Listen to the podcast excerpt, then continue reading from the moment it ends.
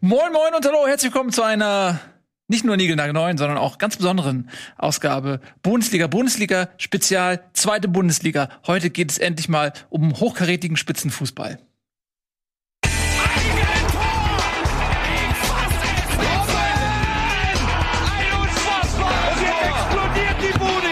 Kritisiert mir denn nicht zu so viel. Das ist ein guter Mann.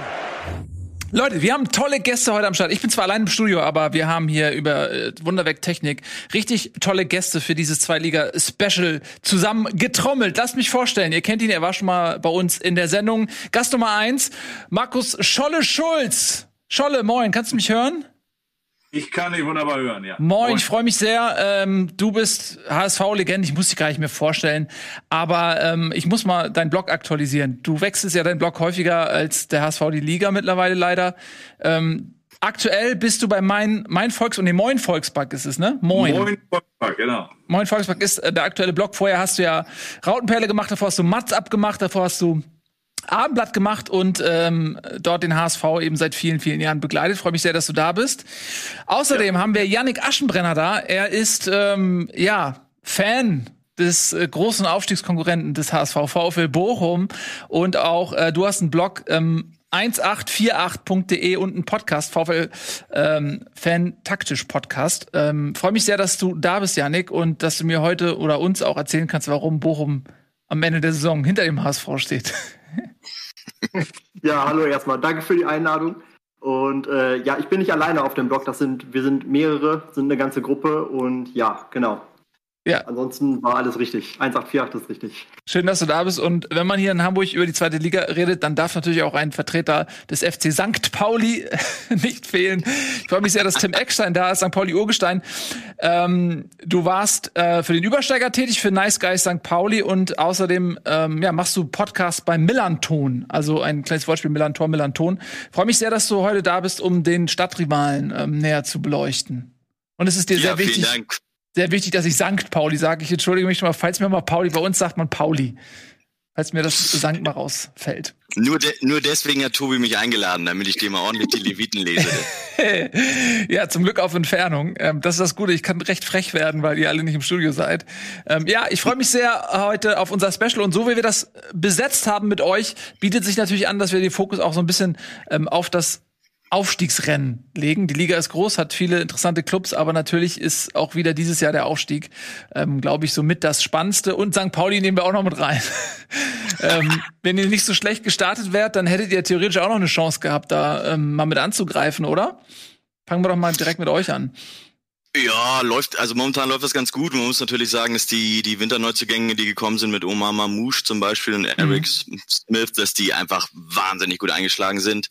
Ähm, Guido Burgstaller ist ja quasi auch sowas wie so ein Winterneuzugang gewesen. Er hat ja tatsächlich in der Hinrunde nur zwei Spiele gespielt. Und ähm, ja, das läuft schon rund. Das merkte man schon, dass da der Umbruch relativ groß war bei St. Pauli im Sommer, dass da so ein bisschen Sand im Getriebe noch war. Aber ja, also von mir aus könnte die Saison nochmal eine, eine Hin- und eine Rückrunde haben. Ich glaube, dann würden wir da langsam mit oben anklopfen. Aber jetzt wird die Luft ein bisschen dünn an Spieltagen sozusagen, um da ganz oben noch mit ranzuklopfen. Aber erstmal bin ich froh, dass äh, wir, ich hier entspannt in der Länderspielpause sitze und wir, ich glaube, zwölf Punkte Vorsprung auf dem Relegationsrang haben oder Abstiegsplatz. Also damit hatte ich im Januar ehrlich gesagt nicht gerechnet, weil da hatten wir zehn Punkte nach 15 Spielen. Das äh, sah ziemlich düster aus.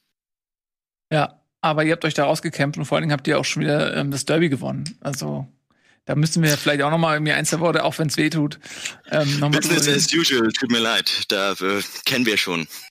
Ja, tatsächlich war. Also man muss sagen, ähm, falls sich diese Saison unsere Wege trennen sollten, dann geht ihr auf jeden Fall als klarer Sieger aus diesen äh, Derbys hervor.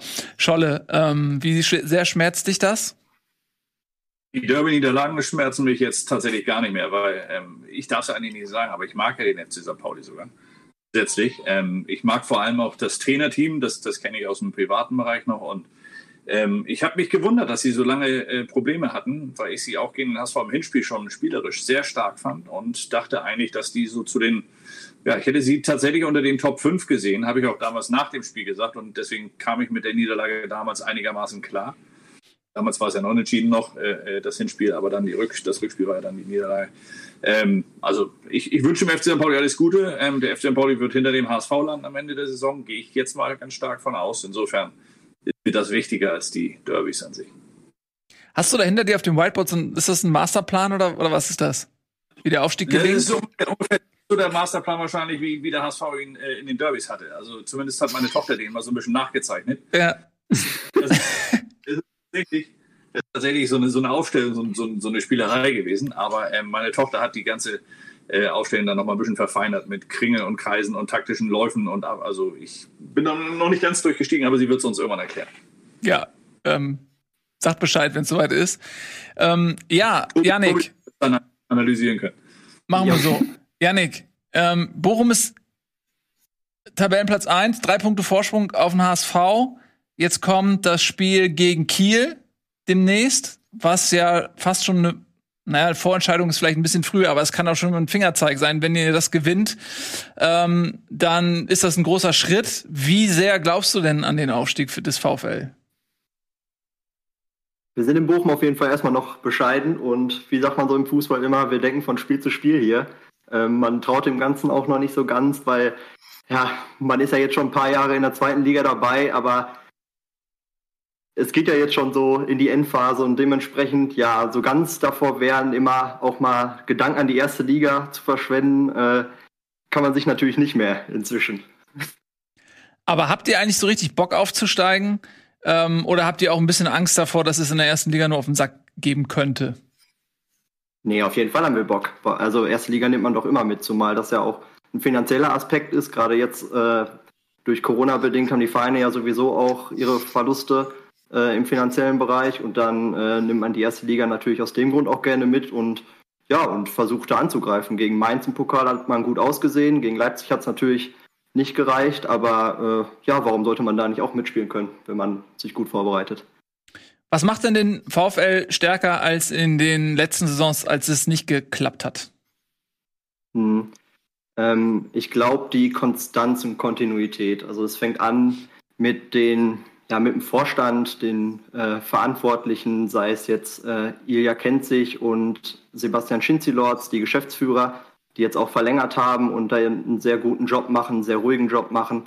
Ähm, Thomas Reis ist dann der nächste im Bunde der Trainer, der jetzt auch verlängert hat und da ja, ja einen sehr ruhigen Ansatz, ein sehr konservativer Trainer, der auf seine Elf baut, die angestammt ist, ähm, von den Wechseln auch eher vorsichtig ist, also da jetzt gar nicht ja das Risiko, also er das Risiko sieht, wenn er wenn er viel wechselt, dass er da was ja ähm, ja eher kaputt machen könnte, anstatt die Chance zu sehen, wenn er jetzt jemand noch einwechselt. Ähm, dementsprechend ist er da auch eher vorsichtig, aber dieses Gesamtgefüge, dass man dann ähm, ja du, ähm, eingespielt ist und die Abläufe alle abgestimmt sind, ich denke, das macht den VfL momentan gerade so gut.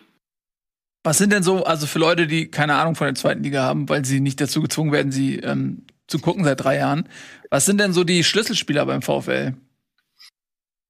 Ich glaube, da kann man vor allem zwei Spieler erstmal nennen. Das sind Robert Joule und äh, Simon Zoller, die beiden äh, ja, hauptverantwortlich sind für die meisten Tore beim VfL, haben auch, äh, sind sehr weit oben beide in der Scorerliste. Und ja, dann wären da noch Manuel Riemann, der Torwart, ähm, der sehr spielstark ist. Also der Vorname Manuel, sage ich jetzt mal, äh, ja, der, der hilft auch bei ihm. Und ähm, das sogar, ja, ich sage jetzt mal, die letzten drei Gegner, da haben die ähm, Trainer auch in der Pressekonferenz schon im Vorfeld davon gesprochen, dass man auch auf ihn Augenmerk äh, legt in der Spielplanung im Vorfeld, weil er einfach so stark mit dem Ball am Fuß ist. Ähm, ja, dass er so auch als Libero quasi noch hinter der Abwehr agiert. Und wen man nicht vergessen darf, ist die, äh, ist die Verteidigung mit Soares und Leitsch, also individuell ähm, ist der VfL an und für sich ganz gut aufgestellt. Natürlich nicht so gut wie der HSV, also dein Lieblingsteam, oder äh, auch nicht wie Düsseldorf, würde ich sagen, aber so, man ist irgendwie in allen Bereichen so ganz, ja, ganz gut bis ordentlich. Ne? Robert Tesche. Robert Tesche. Ja, Robert Tesche ist natürlich äh, für den Spielaufbau sehr, sehr wichtig. Aber wenn ich jetzt nach den wichtigsten Spielern denke, dann äh, dann kriegt man Tesche auch mal ersetzt, wie man beispielsweise gegen Heidenheim gesehen hat. Ja, Scholle, du sprichst natürlich den Ex-HSV an, der in Hamburg jetzt nicht so wirklich eingeschlagen hat. Das war aber auch eine Liga weiter oben. Verfolgst du den Jungen so ein bisschen? Ähm, jein, also ich, ich mag ihn sehr gern und, und er zählte immer zu den technisch besseren Fußballern. Also was, was der im Training gemacht hat, war immer sehr fein. So, so ein bisschen wie Milan Badei, so die Leute, die ja. so ein bisschen unauffällig auf dem Platz im Spiel agieren, aber dann so ganz feine, schöne Sachen machen.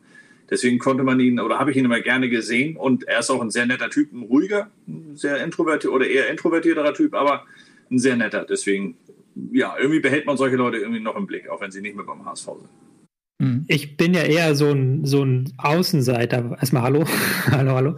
Äh, bin ja eher so ein Außenseiter, was das Verfolgen der zweiten Liga angeht. Ich verfolge hauptsächlich HSV. Aber was mir bei Bochum auffällt, ist, dass die von allen Teams oben die stabilsten sind. Also so im ganz klassischen, stabilen Sinn, dass die, ähm, die haben viel Erfahrung, die, die lassen sich nicht so leicht abkochen. Die sind, haben, glaube ich, die drittälteste Startelf im Durchschnitt in der gesamten zweiten Liga. Die haben die zweitwenigsten Gegentore nach Kiel, wobei Kiel ähm, noch ein paar Spiele weniger hat wegen Corona. Also die kommen halt schon ganz stark über diese Stabilität oder auch über diese Erfahrung, die sie haben, die sie dann gar nicht mehr, ich finde den Spielstil gar nicht mehr so spektakulär. Das ist ja ganz konträr zu dem, was Fürth, Kiel und auch teilweise der HSV spielen. Aber die sind noch am ehesten die, die, da stimmt das Gesamtpaket. In allen Spielphasen sind sie stabil, sowohl beim Ballbesitz als auch bei, äh, in der Verteidigung. Genau, würde ich so unterschreiben. Ja, dass man, also, man ist jetzt nicht so verrückt im Pressing wie Regensburg, sage ich jetzt mal, oder mhm. dass man so ein Ballbesitzspiel hat wie Fürth, die da natürlich äh, vorwiegend zu nennen sind. Ähm, ja, aber man ist in allen Bereichen eigentlich ganz gut und äh, zu, gehört zu den besseren Teams. Ne? Ich persönlich das Bielefeld der letzten Saison. Ne? Also Bielefeld ist auch aus einer richtig guten Rückrunde in die Aufstiegssaison gestartet. So ist Bochum jetzt auch eigentlich nach einer guten Rückrunde sind sie dann, oder zumindest in einer sehr guten Schlussphase, sind sie dann in die neue Saison gestartet, ziemlich unverändert in vielen Bereichen. Das ist das, was du auch meintest, glaube ich, mit Konstanz, ne? dass man da halt darauf aufbauen konnte die ganze Zeit. Rückrunde meinst du jetzt aus der letzten Saison? Der Saison davor, ja.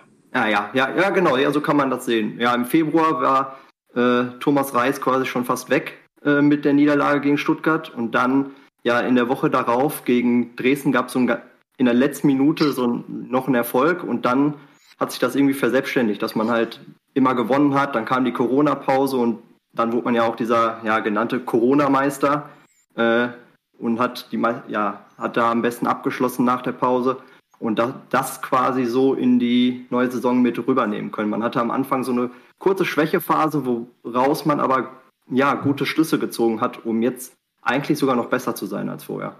Mhm. Äh, Tim, du wolltest gerade was sagen, glaube ich, ne? Ja, ich ähm, ich wollte mal auf dem ganzen Ausdruck verleihen, dass ich die Außenverteidiger bei Bochum so unglaublich stark finde, Gamboa und Soares. Und ich mich in dem, also das sind quasi, die machen ja tatsächlich das ganze Spiel so. Also Tesche und Lucia, die sind ja ja fast mehr fürs Grobe zuständig, war zumindest mein Eindruck in den Spielen, die ich gesehen habe. Und ähm, das sind ja Transfers gewesen, die jetzt nicht unbedingt so üblich sind, würde ich fast mal sagen. Ne? Die wurden ja, das ist ja schon, wie soll ich sagen, so ein relativ bunter Transfer gewesen. Weißt du, wie da die ähm, Transferpolitik von Bochum ist? Also ob die irgendwie besondere Tools nutzen oder sowas? Hm, also zum Zeitpunkt, wo Soares gekommen ist, also noch nicht. Da hat man das sehr klassisch gemacht über Beraterfirmen und so. Ähm, hat da auch so seine angestammten äh, Agenturen, zu denen man immer den Kontakt gepflegt hat. Ähm, Soares kam ja jetzt aber auch von Ingolstadt, Ho nee, Hoffenheim. Ähm, von daher, ja, von daher Soares finde ich jetzt nicht so speziell, den zu holen. Damals ist er jetzt auch schon länger in Bochum. Ähm, und Gamboa, ja, Gamboa war auf jeden Fall ein bisschen spezieller. Äh, hat man nicht allzu oft, dass plötzlich einer, ja, der, ja, zumindest aus dem Segment zum VfL wechselt. Und ähm, kam von Celtic Glasgow, ne? Genau, von Celtic, ja. Und ja, aber inzwischen, inzwischen baut man beim VfL auch so gerade in der ja, Analytics-Abteilung und so so ein bisschen weiter aus. In der Scouting-Abteilung baut man weiter aus und hat jetzt wohl auch so gewisse Tools zur Verfügung, richtig? Ja, ich fand es ganz interessant, was ihr eben äh, nämlich zu Bielefeld gesagt hattet. Das war auch so mein Eindruck. Ich habe generell den Eindruck in der zweiten Liga, dass es oft die Mannschaften sind, die so ein bisschen Anlauf nehmen, die sich die Zeit äh, geben und ein bisschen langfristiger planen auch äh, mit einem Trainer und ähm, irgendwann öffnet sich sozusagen das Fenster. So also war es ja bei Bielefeld auch. Ähm, Glaubt ihr, dass es bei St. Pauli auch so sein könnte? Weil man hat ja eben auch nach der ähm, Krise zu Beginn am Trainer festgehalten und hat sich dann gefangen und äh, hat auch ein, zwei gute Transfers gemacht. Ähm, hat St. Pauli nächstes Jahr zum Beispiel das Fenster, was jetzt Bielefeld und davor und, und jetzt Bochum haben? Äh, ja, jein. Also wird das Team so zusammenbleiben, würde ich sagen, auf jeden Fall. Ähm, aber man muss bedenken, dass bei St. Pauli jetzt auch so ein bisschen auf Pump ist da. Gerade Omar Mamouche und Rodrigo mhm. Salazar, das sind ja zwei Leihgaben. Da muss man ja fast schon hoffen, was in mir eigentlich überhaupt nicht drin ist. Ich hoffe, dass der VfL Wolfsburg in die Champions League kommt, ähm, nur damit äh, Omar Mamouche sich vielleicht noch mal ein zweites Jahr beim FC St. Pauli ähm, die Ehre gibt. Aber ähm, ja, üblicherweise würde ich schon sagen, dass es ist tatsächlich ein Zeichen für die zweite Liga oder oder so, ein, ähm, so eine Art und Weise, wie Teams in der zweiten Liga, die länger in der zweiten Liga sind, wie die hochkommen können, indem nämlich kontinuierlich da was entwickelt wird. Das sieht man auch immer wieder. Bielefeld ist das Beispiel gewesen. Bochum ist jetzt da, führt ist übrigens hat fast eine ähnliche Geschichte wie mhm. Bochum, nur dass das Team da wesentlich jünger ist. Aber die haben auch ähm, mit Stefan Leitl da und Rashid Asusi haben die eine ganz lange Geschichte oder längere Geschichte schon und die waren auch vorletztes Jahr beide vor dem Aus eigentlich und haben da jetzt inzwischen ein richtig gutes Team aufgebaut.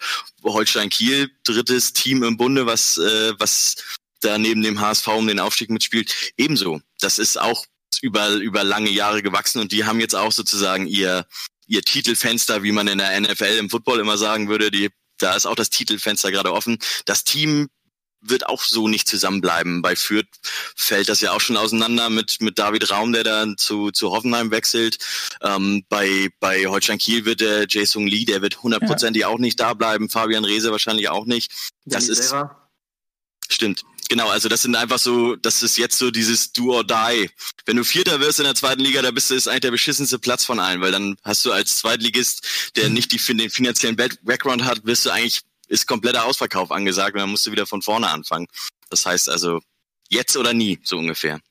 Und ja. du darfst ja auch nicht vergessen, dass äh, jetzt in der Corona-Zeit das nochmal ein finanzieller Kraftakt ist, diese Mannschaft zusammenzubehalten. Ich glaube, bei Fürth laufen auch irgendwie sechs oder sieben Verträge aus. Und ähm, dadurch, dass du Einnahmeverluste hast, kannst du den Spielern nicht einen gleichwertigen Vertrag wieder anbieten. Du müsstest eigentlich irgendwo auf der Ausgabenseite sparen. Und dann hast du dann wieder den Salat. So, und das wird man, glaube ich, jetzt sehen. Gerade in der zweiten und dritten Liga wird das ganz, ganz heftig, dass im Sommer viele Profis arbeitslos werden. Also nicht im, beziehungsweise dass viele Profis den Vertrag auslaufen lassen in der Hoffnung, dass sie irgendwo noch einen gleichwertigen Vertrag bekommen. Und das wird dann ganz schwierig, weil eben da noch mehr als in der ersten Bundesliga die Einnahmen einfach fehlen. Ja, Kiel hat ja jetzt sogar schon angekündigt, dass sie äh, finanziell ein bisschen einsparen müssen und da auch zurückdrehen so ein bisschen. Sie hatten ja erst das versucht, ja, neben dem THW im Handball, dass sie jetzt da so ein bisschen daneben auf vorstoßen wollen, äh, in der Wahrnehmung auch in Kiel, in der Stadt mhm. selbst. Und jetzt, ja, müssen sie da so ein bisschen zurückfahren. Und ja, wie gerade der Tim ja schon angesprochen hat, so der Aderlass, Aderlass fängt ja auch schon an bei gewissen Spielern. Ne? Wobei Kiel ja noch das Glück hat, dass sie im DFB-Pokal so weit kommen. Und dadurch natürlich eine ordentliche Finanzspritze haben. Und man hat ja auch ganz bewusst auf den Verkauf von Lee ähm, verzichtet. Also das macht man ja auch nicht, wenn man sagt, ja, Platz fünf oder sechs ist das Saisonziel, sondern da war ja schon wahrscheinlich dann auch der Aufstieg äh, als Ambition hinter dieser Entscheidung. Und war ja auch eine gute Entscheidung, wenn man es sportlich betrachtet. Ja. Bislang, wir haben zwei Spiele weniger, können am HSV vorbeiziehen, können an Bielefeld, äh, an Bochum ranrücken. Also ich glaube, Kiel finde ich auch extrem konstant in ihrer Art, wie sie spielen. Die, finde ich, wie, wie Tobi sagt, die spielen relativ unspektakulär. Haben natürlich mit, mit Lee vorne einen, der immer mal was Besonderes macht. Aber ich finde die, also die finde ich fast auf einer Stufe mit Bochum von der Konstanz her, wie sie spielen, wie sie auftreten. Trotz der Ausfälle, die sie zwischendurch hatten, die immer sehr stark geblieben und ja, da muss man wirklich äh, den Hut vorziehen. Wenn sie das am Ende dann schaffen sollten, den Aufstieg zu packen, dann haben sie mit dem Nichtverkauf von Lee zwar auf Geld verzichtet, aber einen sehr guten Deal gemacht.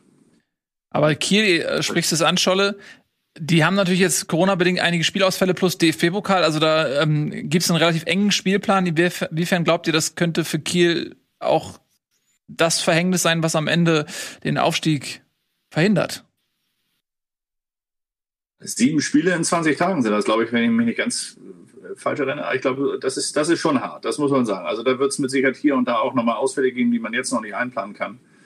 Ähm, äh, das, das ist eine Belastung, die ist, die ist extrem hoch. Ich gönne keinem eine Verletzung, aber ich glaube auch daran, dass sie da ihre Punkte noch lassen werden, dass der HSV und Bochum, da können wir uns ja, glaube ich, darauf einigen, wenn wir eins und zwei machen und Kiel dann den dritten, das ist auch okay, oder nicht? Ne? Das wäre. Extra kein aus Fürth eingeladen an, heute. Nehme ich so an. Ich nehme auch den zweiten. Die, ja. die, die, Felge geht dann nach Hamburg, ist okay. Du, da, da, können wir uns, das ist egal, teilen wir uns die Felge. Ist mir auch Schnurz, ne? Hauptsache wir gehen beide hoch am Ende. Das ist doch schon. Wäre schon schön. Und nächstes Jahr kommt der FC St. Pauli nach. Guck, was ist das für eine friedliche Runde hier? Viel zu friedlich. Ich warte die ganze Zeit darauf, dass jemand das Sankt bei St. Pauli vergisst und dann, äh, dann knallt das hier. Tobi. Das Problem bei Kiel so ein Stück weit ist, ähm, das, das ist für mich total unberechenbar. Ja, sie haben diese vielen Spiele. Ich hatte aber auch das Gefühl, dass sie vor dieser Corona-Zwangspause so ein bisschen ihre Form verloren hatten. Sie hatten ja dieses Spiel gegen den HSV, was sie eigentlich in der normalen Welt 3-0 verlieren müssten, was sie irgendwie zu 1-1 gerettet haben. Da war der HSV ja heillos überlegen. Und ähm, die hatten zuletzt, hatte ich das Gefühl, war da sehr viel ideenloses Quer und sehr wenig ähm, von dem, was sie halt in dieser Vertikalität auch ausgezeichnet hast in der Hinrunde. Und äh, so ein Stück weit ähnlich wie Fürth, aber bei Kiel bin ich wirklich sehr gespannt, wie die jetzt aus dieser Pause zurückkommen, ob das vielleicht ihnen auch gut getan hat, dass sie jetzt mal ähm, ein paar Wochen Zeit hatten oder ob sie, ob der Negativtrend, der zuletzt da war, fortgesetzt wird. Sie haben diesen Coolness-Faktor, Tobi. Sie haben diese, diese Sicherheit zu sagen, wir sind hinten stabil. Wir haben immer die Möglichkeit, vorne einen zu machen. Und Finn Bartels mhm. vorne, der unglaublich abgeklärt natürlich dann auch noch ist. Dann haben sie den Lee fürs Besondere. Also ich würde ich würd Kiel, auch wenn sie nicht gut spielen, das ist ja die Konstanz eigentlich, die man dann am Ende so als, als das Besondere bezeichnet, wenn du auch die Spiele gewinnst oder zumindest nicht verlierst, wo du schlecht spielst. Und das hat Kiel, finde ich. Also genau das, genau das hat sie, finde ich, stark gemacht in den letzten Wochen. Ja, ich finde, dass da bei, bei Kiel vor allem ähm, die Defensive das Prunkstück ist. Ähm, sowohl für die Offensive als natürlich auch für das Verteidigen von Toren.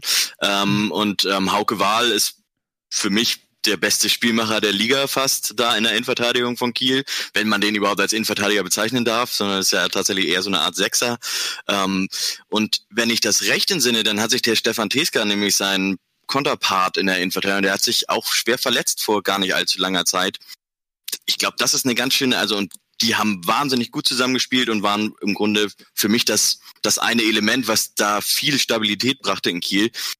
Ja, vielleicht ähm, werden die das noch ganz schön schmerzlich vermissen und dann ist es egal, ob du sieben Spiele in 20 Tagen hast. Wenn der Teska verletzt fehlt und man den irgendwie nicht ausgleichen kann, das wiegt schon schwer da an Kiel, glaube ich. Oder es könnte schwer wiegen.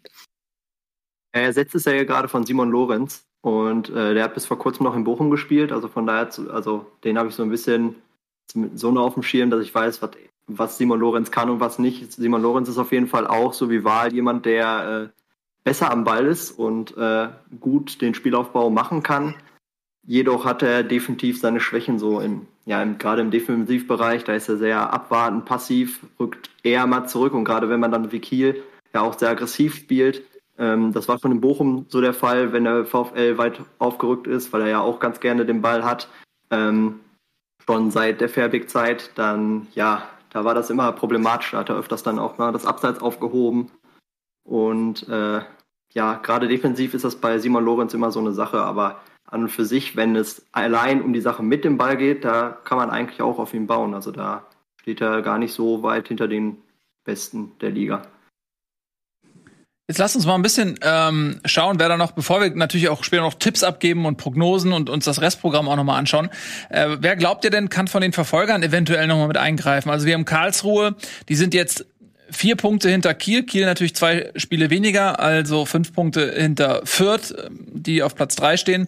Karlsruhe, die zuletzt ja ein bisschen abreißen lassen mussten, sind, ähm, äh, Entschuldigung, Düsseldorf äh, auf Platz sechs, die abreißen lassen mussten, weil sie gegen äh, Bochum eben verloren haben, was auch vielleicht ein bisschen Pech war. Gerade zu Beginn des Spiels, glaube ich, hätte Düsseldorf da das eine oder andere Tor schießen können. Äh, und wenn man will, Heidenheim kann man auch noch dazu zählen auf Platz 7 mit 39 Punkten. Wer glaubt ihr, kann da noch eingreifen? Also wenn, dann würde ich sagen, es ist tatsächlich Heidenheim. Düsseldorf ist tatsächlich ist tatsächlich nur so eine so eine ähm, sehr destruktive Truppe. Die brauchen schon ziemlich viel ähm, ich sag mal so, Input vom Gegner, damit ähm, die da punkten. Und das hätte ich tatsächlich vor der Saison gar nicht erwartet, weil sie personell eigentlich richtig gut besetzt sind. Aber die ähm, reißen das, glaube ich, nicht. Werden sie jetzt, wo ich das hier angekündigt habe, werden sie das mit Sicherheit tun. ähm, der KSC ist ähm, spielerisch unglaublich stark. Die hatte ich persönlich und wahrscheinlich sie sich selbst auch so ein bisschen eher ganz, ganz tief im Abstiegskampf drin. Und die haben sich, die haben echt eine wahnsinnige Entwicklung genommen da unter Eichner. Ähm, ich glaube tatsächlich, dass wenn ein Team sich noch durchsetzen kann, dann ist es tatsächlich Heidenheim, weil die sich trotz ganz schwerem Start gefangen haben. Die haben ja vor der Saison ähm, Kleindienst abgegeben, jetzt haben sie ihn inzwischen wieder. Die haben Niklas Dorsch abgegeben, der da auf bis dahin auf jeden Fall der Player der zweiten Liga war in der letzten Saison. Und ähm, die haben auch Griesbeck abgegeben. Da ist einiges verloren gegangen. Timo Beermann ist zu Osnabrück ähm, als Innenverteidiger gegangen. Ähm, da ist eine ganze Achse weggebrochen und die haben einen schweren Start gehabt, sich aber inzwischen wieder gefangen und die naja, in der letzten Saison war es auch so, dass sie am Ende nochmal so einen Endspurt hingelegt haben. Ich glaube, die haben sich langsam gefunden und da könnte noch was gehen. Also die sind auch echt unangenehm zu spielen für alle, alle Teams der zweiten Liga. Heidenheim ist auf jeden Fall immer eine solide Sache und äh, dementsprechend, ich würde, glaube ich, eher mit Karlsruhe dagegen halten, weil Karlsruhe, wenn ich gerade auf den Restspielplan schaue, ähm, dann haben sie definitiv den schwersten Spielplan, aber sie spielen eben auch direkt gegen die Konkurrenten aus Kiel, Fürth, Heidenheim, Düsseldorf, den HSV spielen sie auch noch gegen. Heißt, sie haben quasi auch in der eigenen Hand. Also sie spielen quasi komplett jetzt in den nächsten acht Spielen nur gegen direkte Konkurrenz aber das ist ja gleichzeitig auch eine Chance. So, von daher, ähm, wie du schon sagst, die gefallen mir eigentlich ganz gut, wie sie jetzt spielen, sind für mich so ein bisschen ja das Union der zweiten Liga, weil sie aus so einem Abstiegskampfkader äh, und Spielweise in der letzten Saison, in ihrem ersten Jahr, äh, jetzt dahin übergegangen sind, dass sie plötzlich offensiv dann durchaus was zu bieten haben, wenn es auch sehr flügellastig ist und äh, natürlich mit auf Flanken beruht, auf Hofmann, aber an und für sich ist das für Zweitliga-Verhältnisse schon sehr ansehnlich auch gespielt. Und äh, ich sehe da auf jeden Fall eine Chance dadurch, dass sie noch gegen die Konkurrenten spielen. Düsseldorf würde ich eher sagen, ist ganz, ich will nicht ganz raus sagen, aber irgendwie schon auch, weil sie sind das schlechteste Team im Jahr 2021 von diesen Top-Teams bisher. Und ähm, man darf nicht vergessen, dass Rösler ist schon jetzt zweimal der, äh, der Entlassung so gerade eben von der Schippe gesprungen, weil er im entscheidenden Spiel dann nochmal gewonnen hat. Und ja, ich weiß nicht, was ich mit Düsseldorf so anfangen soll. Ich habe ja jetzt erst letztens das Spiel gegen Bochum gesehen, das war ja jetzt vor kurzem. Und Düsseldorf kommt halt extrem über die individuelle Stärke, wie Tim ja auch gesagt hat schon. Und ähm, allerdings fehlt es dann einfach generell in der Struktur, wie man dann so einen Gegner mit dem Ball irgendwie gefährlich wird. Wenn es nicht die individuelle Klasse von Hennings, Kovnatski und Klaus Morales kann man da nennen, wenn es die nicht macht, dann ist bei Düsseldorf halt auch ja sehr schnell ruhig.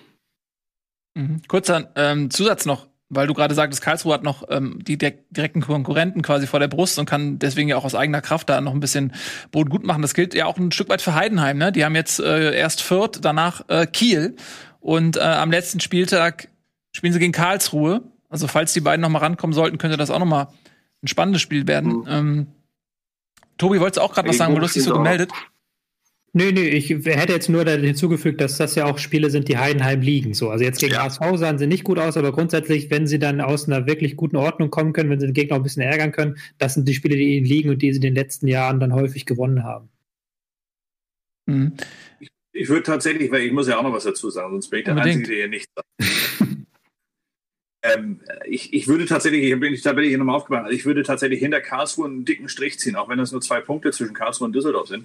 Ähm, bei Fürth, die wurden jetzt von keinem genannt, ähm, muss ich sagen, die habe ich jetzt vom Fußballerischen her. Ich habe die, hab die sehr gern gesehen, weil die schön unbeschwert spielen, die haben schön Tempo drin. Die können also richtig guten Fußball spielen, wenn sie wollen. Ähm, ich fand sie nicht konstant genug, deswegen wunderte ich mich eigentlich, dass sie sich trotzdem immer wieder oben gehalten haben. Wobei da waren ja auch zwei, drei Spiele dabei, wo sie sehr glücklich dann mit Elfmeterentscheidungen noch am Ende äh, für sich da die, die Punkte holen konnten.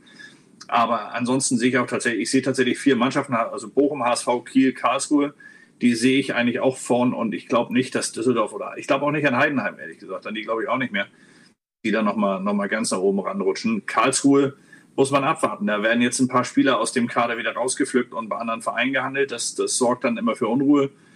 Wie weit das dann am Ende leistungsabträglich ist, bin ich mal gespannt. Also ich, ich gönne es Karlsruhe wegen Kreuzer allein schon.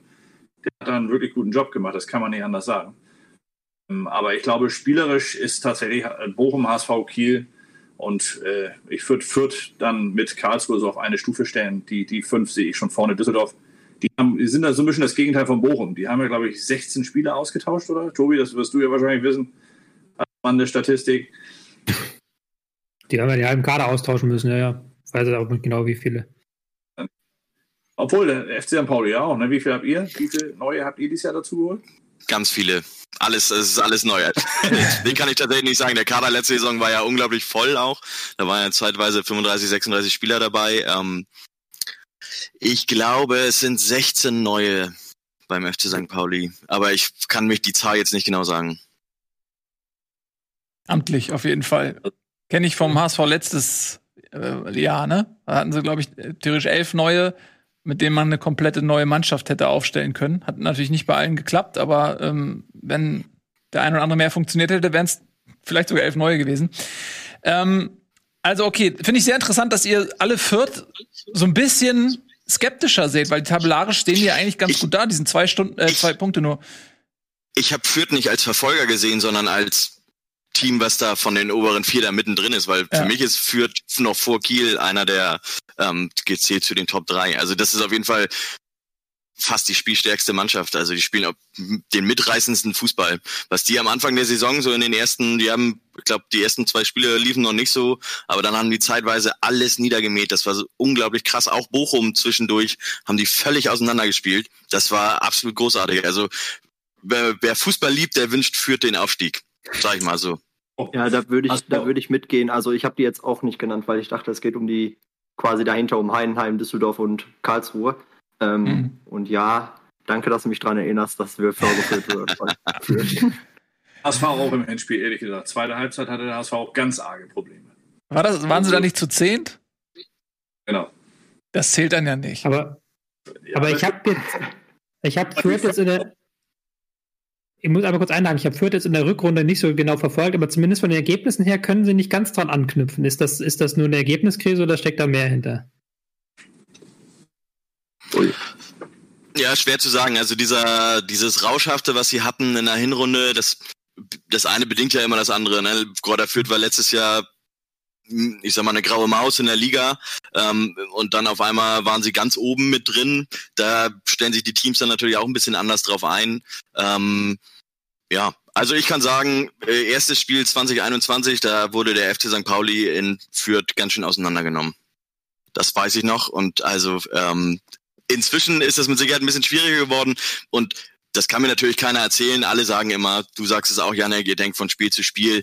Aber natürlich denken die drüber nach. Und natürlich hört man dann schon, dass der Raum irgendwie ähm, im, äh, zu Hoffenheim wechselt. Wenn ich das richtig mitgekriegt hat, dann wechselt Sebastian Ernst. Der ist schon der Wechsel nach Hannover klar. Ähm, also das Team zerfällt schon, obwohl das Aufstiegsrennen noch nicht mal entschieden ist. Das ist schon, das kann mir niemand erzählen, dass das nicht reinwirkt in so ein Team. Und deswegen, ja, Vielleicht äh, ist da der, ist der, kommt ja jetzt der ganz schöne Kater, der kommt ein bisschen, bisschen früher, als die Saison vorbei ist. Ja, man darf halt nicht vergessen, dass das jüngste Team der Liga ist. Ne? Mit, zu Saisonbeginn waren es irgendwie 23,7 Jahre im Schnitt. Und ähm, ich würde aber eher sogar sagen, dass es so ein bisschen das Spielglück am Ende war. Auch gegen Bochum waren sie jetzt nicht unbedingt schlechter jetzt im, im Rückspiel. Da hat der VfL dann ja einfach gemacht am Ende. Da waren sie die klügere Mannschaft. Und ähm, an und für sich ist Fürth aber immer noch bärenstark, wenn es darum geht, wie sie mit dem Ball spielen. Ähm, ja. Mhm. Also das würde ich eher in Spielglück und vielleicht auch so ein bisschen die Erfahrung natürlich dann, die da mit reinspielt.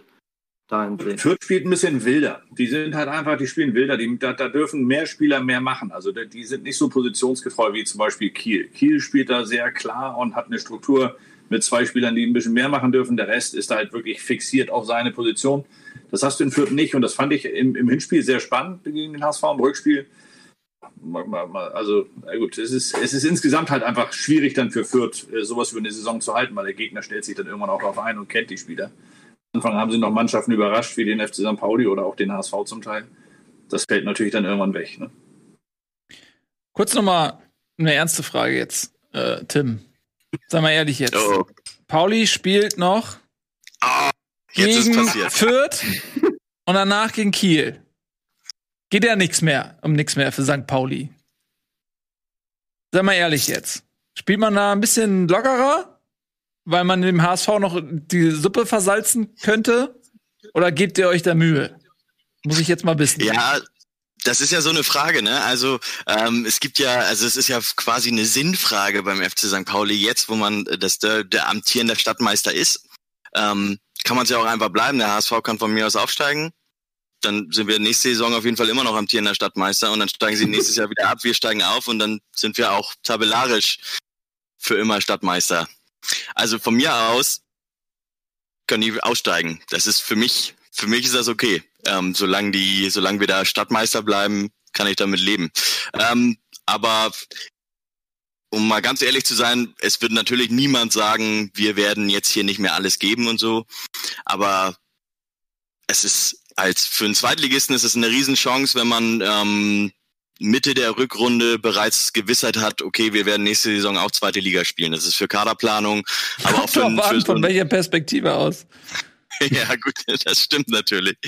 Aber für den FC St. Pauli, der ja zeitweise echt ganz schön tief unten drin stand, ist es äh, tatsächlich eine sehr komfortable Situation, die sich gerade entwickelt. Und da hast du natürlich, gerade mit so einem jungen Team, auch einem jungen Trainer, mit Timo Schulz, hast du natürlich auch die Möglichkeit, die deine Idee vom Fußball ein bisschen weiterzuentwickeln. St. Pauli hat momentan, spielen sie sehr erfolgreich mit einer Raute, mit der guten alten Mittelfeldraute, die wieder gekommen ist. Ähm, haben die Saison gestartet mit einer Dreierkette, mit einem 3-5-2 haben sie gestartet, was eigentlich gar nicht schlecht funktioniert hat. Da muss man eventuell sagen, dass ähm, die ähm, gerade die äh, Spieler in der Innenverteidigung, die das Aufbauspiel gemacht haben, dass das ja dann also man kann aus dem Pferd keine Kuh machen, um das mal so auszudrücken, ähm, dass das vielleicht nicht ganz so gepasst hat, dass das, was sie spielen wollten, was Timo Schulz spielen wollte, dann wurde viel rumprobiert. Ich könnte mir vorstellen, dass wir auf St. Pauli die Dreierkette diese Saison nochmal wiedersehen und zwar nicht, weil das für das aktuell am besten funktionierende äh, System angesehen wird, sondern auch, weil man darüber eben noch mehr Power auf lange Sicht entwickeln könnte und vor allem im Pressing noch ein bisschen besser zurechtkommen könnte. Also natürlich wird niemand sagen, oh, wir, wir lassen das jetzt ausklingen und nutzen die Spiele mal zum Testen. Aber äh, ja, der HSV ist mir, was das angeht, recht egal, weil ich kann gerne jahrelang noch Stadtmeister bleiben, ohne ein Derby zu bestreiten. Ich glaube, dieser Titel gewinnt machen, ne? an Relevanz, wenn man ihn hat. Kann das sein? Ich weiß gar nicht, wie sich das anfühlt, aber so steht ja, mir das, das vor. Das, das, das sagt ihr jetzt, weil ihr ja. ihn nicht habt. Ja, wir werden auch nicht mehr die Chance bekommen, in absehbarer Zeit vermutlich das äh, gerade zu rücken. Ähm, ihr Lieben, wir machen eine ganz kurze Pause, nämlich einen einzigen Werbespot. Wenn wir dann gleich wieder zurück sind, ähm, nutzt mal die Chance jetzt, die 20 Sekunden. Dann äh, machen wir mal so dieses gute alte ähm, Abschlusstabellenspielchen und ähm, kümmern uns mal darum, wer am Ende der Saison aufsteigen wird. Also bis gleich.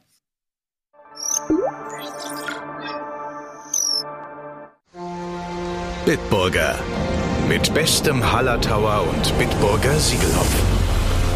Feinherb, frisch im Geschmack. So gut kann Bier schmecken. Und deshalb bitte ein Bit.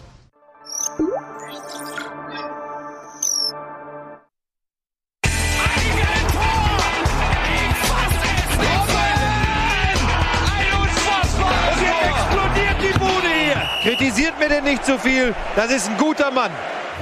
Willkommen zurück bei Bundesliga Live. Heute zu Gast Scholle Schulz, äh, Scholz, außerdem Janik Aschenbrecher, Tim Eckstein, unsere Experten für die zweite Liga und Tobias Escher natürlich, Experte für alles. Ähm, freut, ja doch, Außer zweite Liga. wirklich wahr. Und von heute auch im grünen Pullover, um Fürth im Aufstiegsrennen zu vertreten, die nämlich quasi hier nicht eingeladen worden sind. Ähm, Gerade vor der kurzen Werbung habe ich gesagt, lass uns mal eine Abschlusstabelle ähm, durchspielen. Scholle, fang doch mal an. Wie sind die ersten? Darf, darf, ich, kurz eingreifen. Du, du hast ja. nämlich noch ein wichtiges Thema so ein bisschen unter den Tisch fallen lassen, über das ich erst mal reden möchte, bevor ich meine Abschlusstabelle mache. Okay. Was das denn? ist der Glora ASV.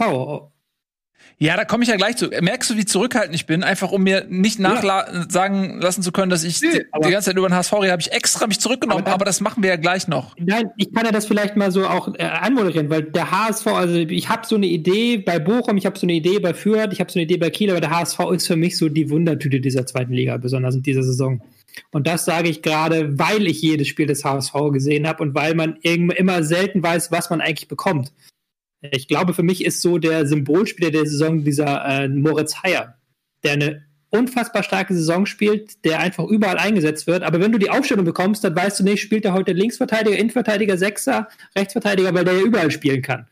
So, und so ist es auch so ein Stück weit mit dem HSV. Du weißt nie vor dem Spielen, was du, was du für den HSV heute bekommst. Ja, Scholle, was sagst du dazu? Ähm, ja, also wenn wir haben vorhin ja so ein paar Schlüsselspieler beim, beim FC St. Pauli, hat Tim das ja gesagt, und in, in Bochum auch Janik Namen genannt. Ähm, beim HSV würde ich das bei den Spielen, klar, man muss natürlich dann Simon Terodde nennen als, als äh, den Mann, der jetzt das macht, was in den letzten Jahren immer gefehlt hat, nämlich Tore vorne.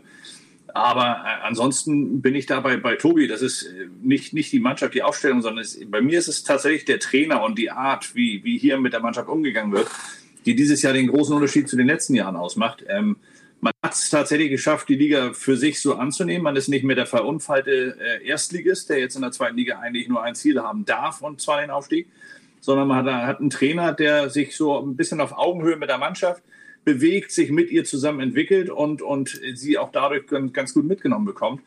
Ähm, ich bin nicht ganz bei Tobi. Ich, ich, finde nicht, dass der HSV so unkonstant spielt. Im Gegenteil, der HSV hat ja eigentlich immer so Serien. Sie gewinnen, dann gewinnen sie mal wieder. Ja, stimmt, ja. Dann gewinnen sie wieder Serien. Also sie haben so, so Phasen, äh, da, da, das stimmt schon. Ähm, aber auf der anderen Seite finde ich, ähm, gerade jetzt äh, zum Ende hin wurde es nochmal spannend, ob so ein Aaron Hunt zum Beispiel in so einer Situation, wo man ihn jetzt zwingend brauchte, weil der Rest ausgefallen ist, ob der da funktioniert hat. Und ähm, der hat funktioniert. Und, und das ist, glaube ich, der Unterschied zu den letzten Jahren. Der, der Trainer hat es geschafft, ganzen Kader hier beisammen zu halten, hat ihn bei Stimmung gehalten, hat die Spieler auf ihre Aufgabe eingestimmt, hat sie so eingestimmt, dass sie damit klarkommen und dass sie dann, wenn sie auf dem Platz äh, sind, auch alles geben, weil ich habe jetzt wenige Spiele, nehmen wir mal Würzburg raus, wo sie wirklich war, das war, weiß ich nicht, das war eins der schlechtesten Spiele, das ich je in der zweiten Liga gesehen habe, nicht nur vom HSV, sondern einfach generell. So, und äh, da, aber das ist dann mal so ein, so ein Ausbrecher, dann, den, den hat man doch lieber, als da wieder vier, fünf Spiele schwächer zu spielen. Und deswegen bin ich nicht ganz bei Tobi. Ich finde, der HSV spielt relativ konstant äh, auf einem Niveau.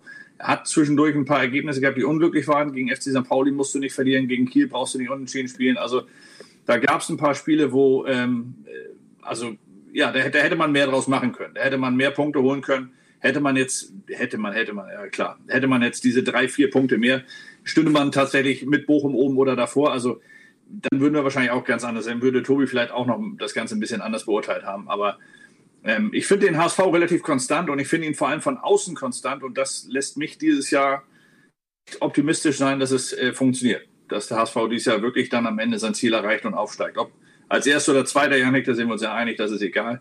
Aber ich glaube schon, dass es dann am Ende funktionieren wird. Darf ja. ich da mal eine Frage stellen? Klar. Klar. Und äh, ich habe den Eindruck, also nachdem man ja wie in den beiden Jahren zuvor auch sehr gut gestartet ist und dann in so ein klitzekleines Loch gefallen ist, wo man dann in den letzten Jahren ja eigentlich nicht mehr wirklich rausgekommen ist, aber dieses Jahr schon. Ich habe das Gefühl, es liegt vor allem daran, kann es sein, dass es um den HSV herum, vor allem durch Tiuna, aber auch durch Bolt und Scout Costa, ähm, bedeutend ruhiger geworden ist? Definitiv, das hilft immer. Also beim, oder andersrum, beim HSV hat es immer gestört. Ne? Also das muss man auch sagen. Und dieses Jahr stört es halt weniger bis gar nicht. Das, das stimmt, das ist so. Aber auch, äh, es ist, es ist so die, die gesamte Art, dieses völlig überhebliche. Alle beim HSV, oder da sind wir uns ja hier auch einig, wissen, dass der HSV immer so einen etwas überheblichen Auftritt hatte in allem. So. Und wenn es dann am Ende nur der Anspruch war, den man nach außen immer wieder vertreten hat. Man hat immer so getan, als ob man jeden Gegner beherrschen muss. Wenn man das nicht getan hat und gewonnen hat, dann war es trotzdem zu wenig. So, und dieses Jahr kommt da ein Trainer, der jung ist, der auch noch nicht ganz so weit ist wie, wie letztes Jahr zum Beispiel in Dieter Hecking nach gefühlt 85 Jahren in der ersten Liga. So, dann, dann hat man da halt einfach so ein bisschen mehr Aufbruchstimmung, ein bisschen mehr äh, Entwicklungspotenzial oder man lässt dem Ganzen mehr Freiraum. Und, und ich glaube, das ist der entscheidende Faktor dieses Jahr. Und, und der Trainer, der macht es halt einfach wirklich gut. Also das muss man einfach mal sagen. In der Art, wie er moderiert. Er moderiert es immer gleich. Er ist nie aufgeregt. Er ist nie irgendwie äh, euphorisch. Er ist aber auch nie irgendwie äh, komplett äh, desaströs gestimmt. Also ist einfach, wie soll man sagen, er ist sehr realistisch. Und, und, und das tut dem Ganzen, glaube ich, hier in Hamburg sehr gut. Das passt halt dann dazu, dass es im, im Vorstand und dergleichen jetzt wirklich mal ruhig ist. Ähm, ja, wobei die treten alle zurück, so nach und nach. Insofern, da ist ja nicht mehr viel. Da ist ja nur noch der Vorstand. So, aber das, das ist im, im Moment stimmt es tatsächlich. Die Stimmung von außen, das macht, glaube ich, dieses Jahr den Unterschied. Ich möchte noch einmal kurz ähm, unterstreichen, dass es mir nicht nur, also nicht um die Leistung per se geht, sondern auch wie sie spielen. Das ist vor allen Dingen für mich immer das Spannende. Da haben sie eine so eine, da muss man schon sagen, haben sie eine gewisse Unausrechenbarkeit, ähm, die, die letzter Wortzeit aber auch positiv ist. Da hat Scholle wahrscheinlich mehr Rechte als ich, wenn er dann sagt, dass man so eine Konstanz wieder gefunden hat. Und ich glaube, was aber auch noch wichtig ist im Vergleich zu den vergangenen Jahren, um da klar, das Umfeld, ich bin ja komme immer über die, über das äh, Fußballtaktische so ein bisschen weit und noch das, das auf Spiel auf dem Platz. Und da ist natürlich ein Riesenunterschied, dass du merkst, man hat in den letzten beiden Jahren ist man immer so mit Interimslösungen im zentralen Mittelfeld in dieser Schaltzentrale reingegangen. Man hatte Mangala im ersten Zweitliga-Jahr, den man aber dann nicht halten konnte, man hatte Fein. Und jetzt hat man da sich gewissermaßen gefunden. Jetzt Onana, der jetzt nicht jedes Spiel macht, der da auch nicht unbedingt der hundertprozentig der Mann ist, aber einfach, dass man da nicht mehr auf so eine Interimslösung, sondern dass man da wirklich eine gewisse Konstanz auch reinbringt und auch eine gewisse Dominanz über die Mittelfeldzone. Das ist, glaube ich, sehr wichtig in dieser Saison. Aber trotzdem, ich, das, was ich halt sage, sie haben halt auch dann immer diese, diese Negativphasen mit drin, auch diese Saison gehabt. Es war nicht nur das Spiel gegen Würzburg, sondern es kam, kam ja im äh, Gesamtpaket mit dem Derby dann. Und wenn du da natürlich in diesem Aufstiegskampf dieses Jahr, den ich sehr, sehr stark sehe, wenn du da jetzt nochmal so eine zwei, drei Spiele Niederlagenserie rein pfefferst als HSV, dann bist du plötzlich auf vier und nicht mehr auf zwei. Mhm. Ja, ich schließe mich da. Die, wird es ja nicht geben. Also ich, da, da, bin ich mir relativ sicher, dass der HSV gerade jetzt zum Saisonendspurt hin, kommen sie nochmal in die Spur. Und das sind so, es sind so, so, so, kennt man ja auch, wenn man selber mal Fußball gespielt hat, so kleine Faktoren, die dann am Ende aber der ganzen Mannschaft Sicherheit geben. So dass das ein Aaron Hunt in der Phase jetzt nicht den beleidigten Max macht und, und sich verweigert auf dem Platz, sondern, wirklich voranmarschiert und grätscht und macht und tut und den, den, den Leuten halt auch die Sicherheit gibt, dass er sich bis zum Ende reinhaut. Dass ein Spieler wie, wie Haya hast du genannt, der, der immer alle Positionen ausfüllt, auch zu, sagen wir, 95 Prozent, nicht, nicht immer 100, aber immer gut.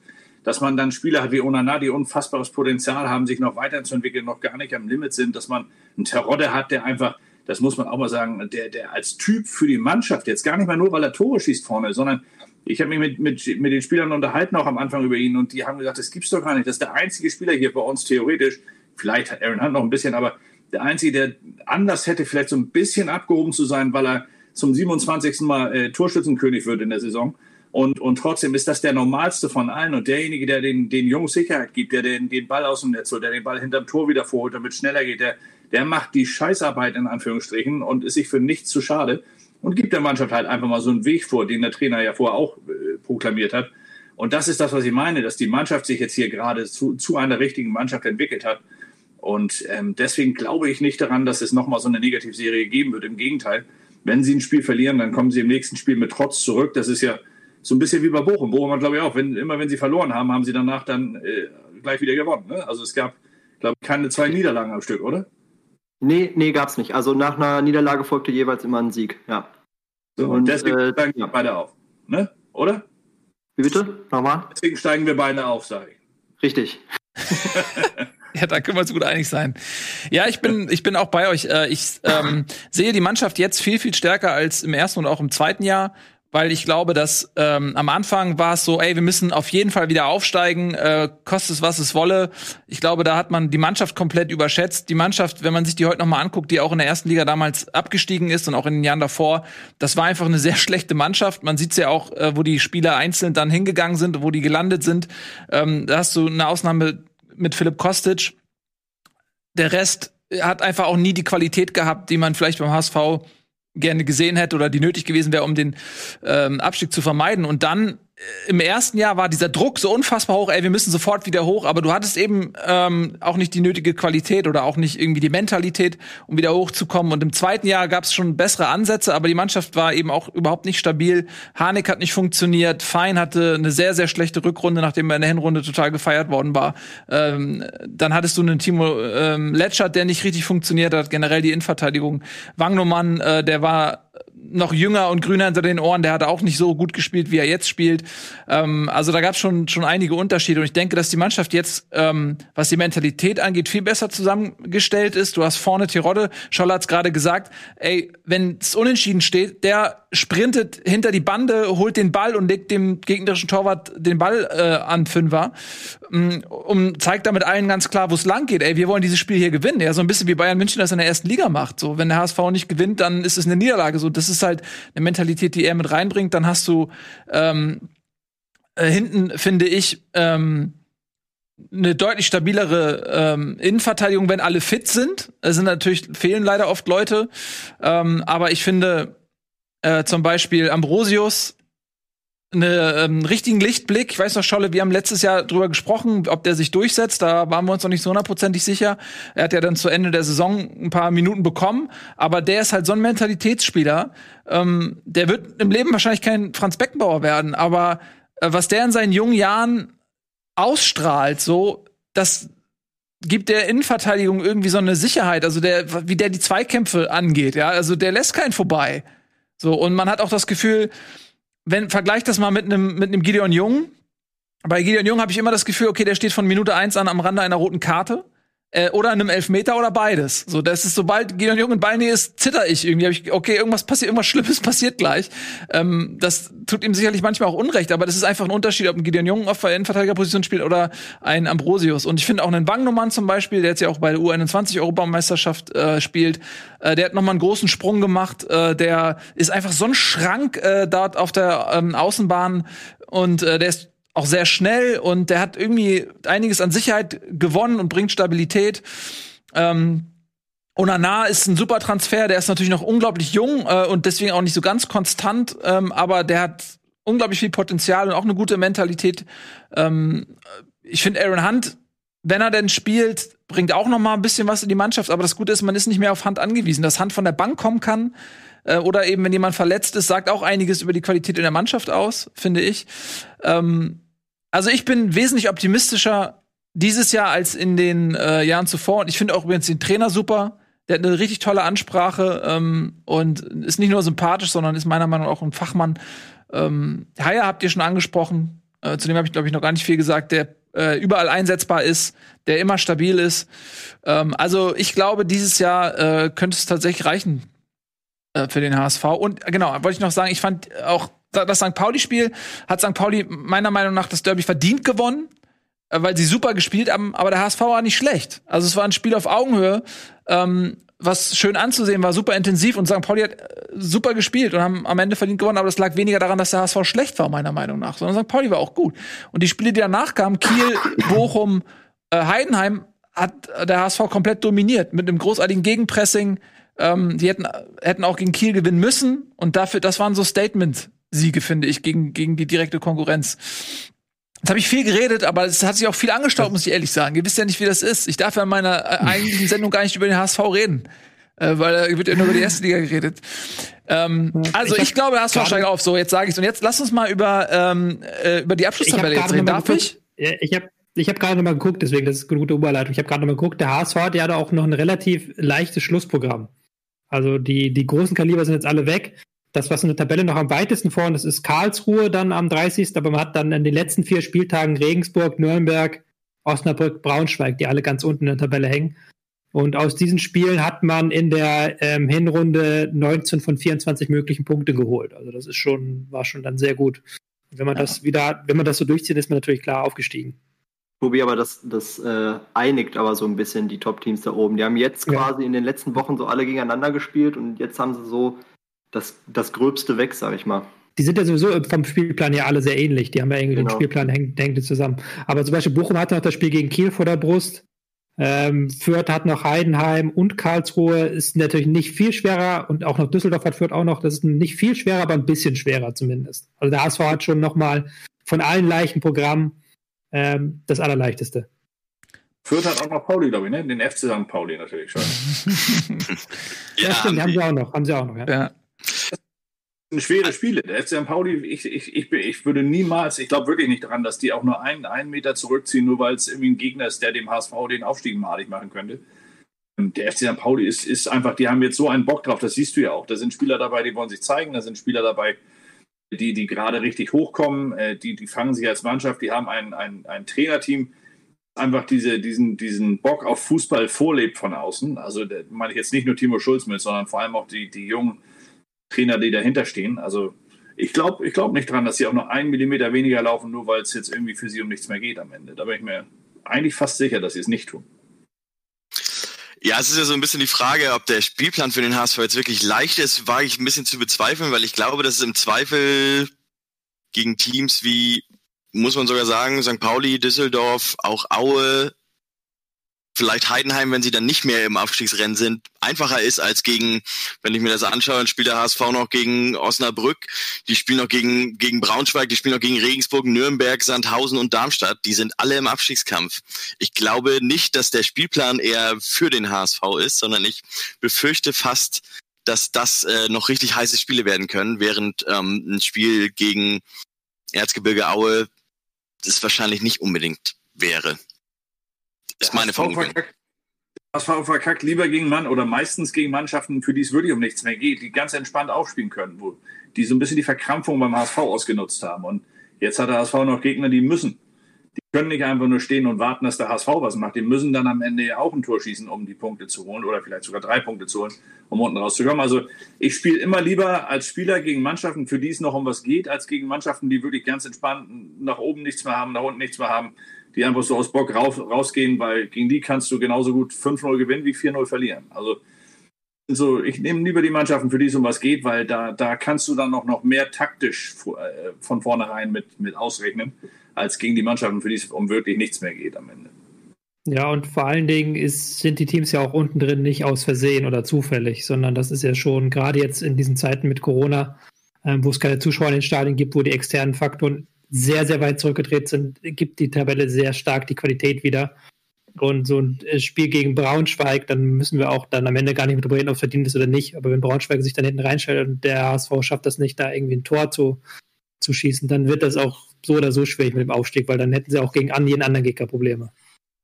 Und ja. ich glaube halt auch, die Erfahrung der letzten Jahre zeigt halt nicht, dass Teams im Mittelfeld alle abschenken. Es gibt da, klar, aber es gibt dann immer wieder ein paar, wie letztes Jahr Bochum oder sowas, die dann noch durchziehen bis zum Ende. Oder auch St. Pauli jetzt in dieser Saison vielleicht. Ja, ich, ich, ich denke beim HSV ähm, viel an das Würzburg-Spiel, jetzt vor, ja, vor wenigen Wochen. Das war schon brutal, was die da gezeigt haben oder eben nicht gezeigt haben. Und ähm, was Onanada gezeigt hat, ich, ähm, das habe ich als GIF sogar auf Twitter gesehen, wie er vor dem vor dem dritten Würzburger Tor eben nicht ins Pressing nicht mit dabei ist. Ähm, und das wurde da ziemlich gefeiert. Also ich glaube schon, dass ähm, gerade diese Teams dem HSV ganz schön wehtun können. Andererseits 5-0 gegen Osnabrück war eins der stärksten Spiele des HSV in dieser Saison.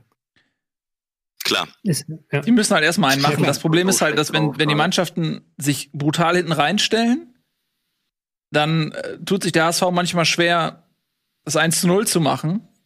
Ähm, weil sie auch, obwohl sie in der Expected Goals Tabelle auf Platz 1 sind, und es immer gesagt wird, die sind sehr effizient. Mein subjektives Gefühl ist, sie verballern mega viele Chancen. Ähm, und wenn du dann dir da wie beim Handball so einen Wolf spielst und die stellen sich hinten rein und der HSV kriegt's nicht geschissen, am Ende äh, ist oft so, ähm, dass dann die Mannschaft am Ende dann noch mal über ähm, Standardsituation oder über Konter oder so, dann, wenn es unentschieden steht oder der HSV mit einem Tor führt, den HSV immer noch in, in Schwierigkeiten bringen können. Das war letztes Jahr noch schlimmer, als sie in, in jedem Spiel kurz vor Schluss noch Tore kassiert haben. Ist dies Jahr nicht ganz so schlimm, aber deswegen tue ich mich auch ein bisschen schwer zu sagen, sie haben ein sehr leichtes Restprogramm, weil äh, die sich traditionell sehr schwer tun, Mannschaften zu bespielen, die sich einfach nur hinten reinstellen. Ähm, wenn sie dann ein Tor schießen oder zwei Tore schießen, klar, da muss der Gegner kommen, da haben sie mehr Platz, dann kannst du vielleicht auch ein 4 oder 5-0 geben. Aber es gibt eben auch die Spiele, wo das halt nicht klappt. Und dann wird's äh, problematisch, wo andere Mannschaften, äh, die auch im Aufstiegskampf sind, vielleicht noch eher die Ambition haben zu sagen, wir wollen auch gewinnen und äh, machen ein bisschen mehr für die Offensive. Nils, ich muss kurz reingrätschen. Laut Expected Goals, zumindest was Y-Scout angeht, ist der FC St. Pauli das stärkste Team. Also ich habe auch gerade bei Kicker geguckt. Das ist vielleicht eine Frage, wie du es definierst. Ähm, aber beim, beim, beim Kicker gibt's äh, so einen Artikel, da ist der HSV auf Platz 1. Kicker ist Ja, das ist immer, ist, ist immer die Frage, welches, äh, also die Datenanbieter, die nutzen ja immer ihre eigenen Expected Goals Modelle und dann ist immer die Frage, sind da, äh, ist da mit, mit drin, wie viele Verteidiger vorm, vorm gegnerischen Tor noch stehen, wie die Schussposition dann wirklich bewertet wird. Also es gibt viele Unterschiede, aber ich vertraue momentan der Statistik von Y-Scout, da ist nämlich der FC St. Pauli um das um ein Prozent bessere Team als der HSV. Äh, ich glaube, ich muss ganz kurz sagen, beim Kicker, Darf ich das nur einmal erklären? Ich glaube, beim Kicker, wenn ich es richtig ja. in Erinnerung hatte, war es so, dass die bei jedem Spiel geguckt haben, wie die Expected Goals im Verhältnis zum Ergebnis waren. Ach so, das meinst du. Und haben dann ja, das, das Ergebnis dementsprechend angepasst, äh, als wenn Expected Goals darüber entschieden hätte, wer gewinnt. Und in dieser Tabelle ähm, wäre der HSV 1. Wahrscheinlich ist es bei der anderen Tabelle ein bisschen anders angegangen worden. Ja, nee, also das, das, was da gemacht wurde, ist natürlich ist natürlich ein echter Schlag in die Fresse an alle, die gerne Expected Goals als Metrik nehmen würden, ähm, auch für, ich sag mal, für Mainstream-Berichterstattung zum Fußball, ähm, weil das so wahnsinnig falsch ist. Einfach egal, wenn da nur ein Prozent Unterschied ist in den Expected Goals, dafür dann die volle Punktzahl zu geben. Da gibt's diese, für diese Expected Points gibt es sehr, sehr, sehr viel bessere Modelle, die das berechnen und auch viel besser angeben. Das muss ich kurz reingrätschen, muss ich kurz reingrätschen, weil der Kicker, äh, ich bin ja immer vorne dabei, die Kicker zu kritisieren, aber die nutzen ja, die machen das ja mit StatsBomb zusammen und nutzen dafür StatsBomb-Daten. Ja, das ist mal eine der wirklich guten Dinge, die der Kicker in den letzten Jahren gemacht hat. Und ich glaube, das ist dann auch wirklich mit dem, dem Expected Points Modell von StatsBomb. Aber jetzt sind wir im totalen Nerd-Talk-Bereich angekommen.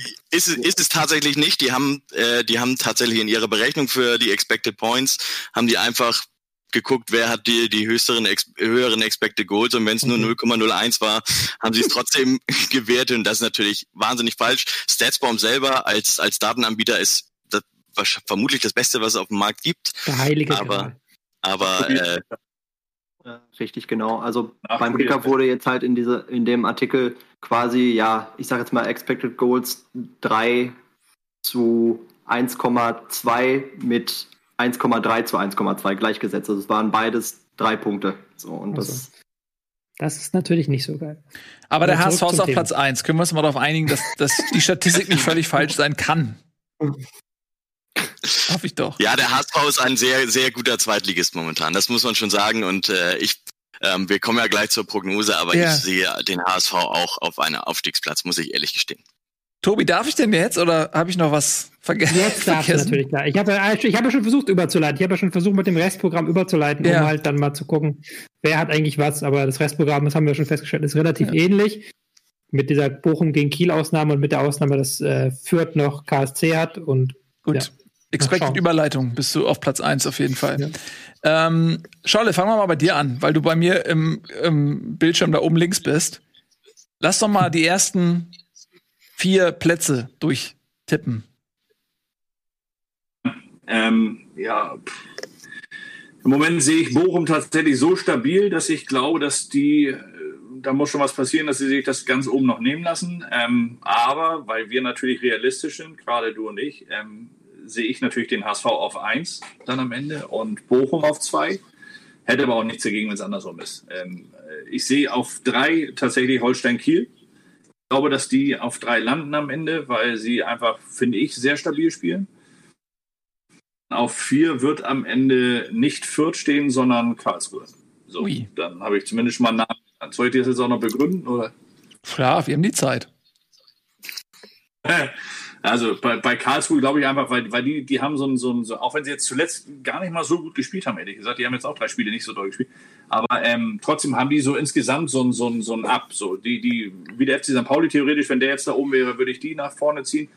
Aber äh, so ist der KSC auch. Die haben einfach, die überraschen die ganze Saison und wissen ganz genau, dass sie äh, eigentlich nur noch gewinnen können. Was jetzt passiert, ist alles schon Bonus für sie.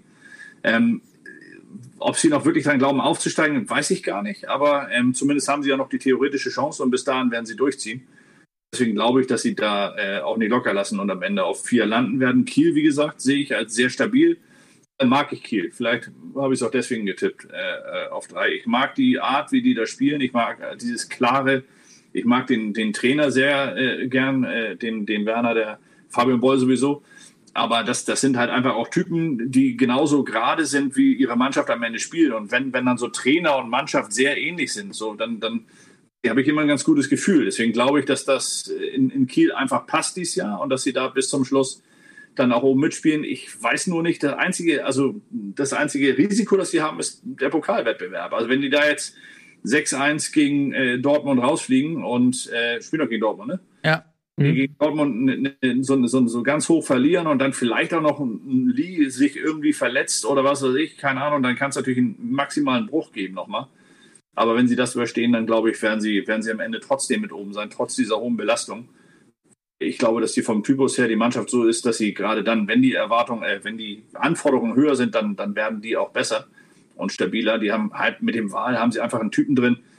Wirkt für mich wie so ein, weiß nicht, keine Ahnung, wie, wie so ein Medium in der, in der Truppe, der, der, der alle irgendwie beeinflusst. Alle, alle machen, was er macht und kriegt es immer hin, dass die Mannschaft ruhig bleibt, auch wenn das Spiel mal richtig scheiße läuft für sie. Und bei Bochum und HSV äh, sehe ich einfach, die Qualität bei Bochum ist, ist in der Geschlossenheit extrem hoch. Die sind extrem konstant, haben äh, vorne einen Stürmer, der, wenn er nicht an der Mittellinie, Mittellinie grätscht, der dann auch immer wieder für ein Tor gut ist aus dem Nichts. Dann haben sie eine sehr gute Defensive mit, mit offensivem Ansatz. Also ich finde Bochum einfach, die haben es auch verdient, dieses Jahr äh, ganz, ganz oben dann zu bleiben und dort aufzusteigen. Genauso finde ich allerdings, hat es der HSV dann am Ende auch verdient, wenn sie so weiterspielen, äh, weiterspielen wie zuletzt dann gehören sie für mich dann auch in die erste Liga. Dann sehe ich sie aktuell sogar fast spielerisch und, und, und mannschaftlich stärkste Mannschaft. Deswegen habe ich sie jetzt immer auf eins getan, aber ich würde auch Ärger bekommen, wenn ich das nicht hätte. Also eins ASV, zwei Bochum, drei Kiel, vier Fürth. Cool. Ein Karlsruhe. Karlsruhe, Entschuldigung, genau, Karlsruhe. Ähm, schließt du dich dem an, Tim? Äh, also Bochum auf eins, würde ich sagen. Ähm, und dann einfach, weil, äh, weil sie es verdient haben, auch, auch vor allem mit der jungen Truppe, bin ich rein aus meiner Emotion heraus, nicht aus einer fachlich-analytischen Sicht, äh, bin ich dafür, dass Kräuter Fürth aufsteigt. Und ähm, auch dann kommt die Emotion wieder rein. Der HSV kommt auf drei und muss in die Relegation, einfach weil ich das auch vielleicht, also von aus von ein bisschen Abstand betrachtet auch gerne sehen möchte. Und ähm, ich glaube nicht, dass Holstein Kiel ähm, diese Phase jetzt auch zumal da auch hinten drin ein bisschen was schwierig ist mit Verletzungen. Ich glaube, dass Kiel auch diese Phase jetzt mit der mit der Pause nicht so gut verträgt. Deswegen glaube ich, dass die nicht mal Vierter werden. Ich würde dann auch entweder auf den KSC oder auf Heidenheim gehen, aber sogar eher auf Heidenheim, weil das so eins der Teams ist, die durchziehen wie die du vorhin äh, genannt hattest, Tobi, von den Teams, die in einem, im, im, für die es um nichts mehr geht, aber die trotzdem durchziehen. Also in Heidenheim, da ähm, das, was die auf jeden Fall immer haben, ist Motivation und ähm, da kann ich mir gut vorstellen, dass die noch am Ende noch mal, doch noch mal irgendwie da so ein bisschen mit reinziehen in das Ganze. Mhm. Okay, ähm, kann ich verstehen. Nehme ich dir nicht übel, dass man den HSV in der Relegation sehen möchte. Ähm, leuchtet mir total ein als großer Rivale, weil wenn sie aufsteigen, hey, tut dir nicht so weh und wenn sie verlieren, hast du wieder was, worüber du dich freuen kannst irgendwie. Äh, ja, da geht's gar nicht um Freude. Also es ist jetzt nicht so, dass ich, dass ich irgendwie sage, oh, ich will unbedingt, dass der HSV es nicht schafft, in der, in der äh, aufzusteigen oder so, sondern ähm, ah, ich sag mal so eine Relegation Köln gegen HSV oder Hertha gegen den HSV, meine Güte, da sitze ich vorm Fernseher, da könnt ihr euch mal sicher sein.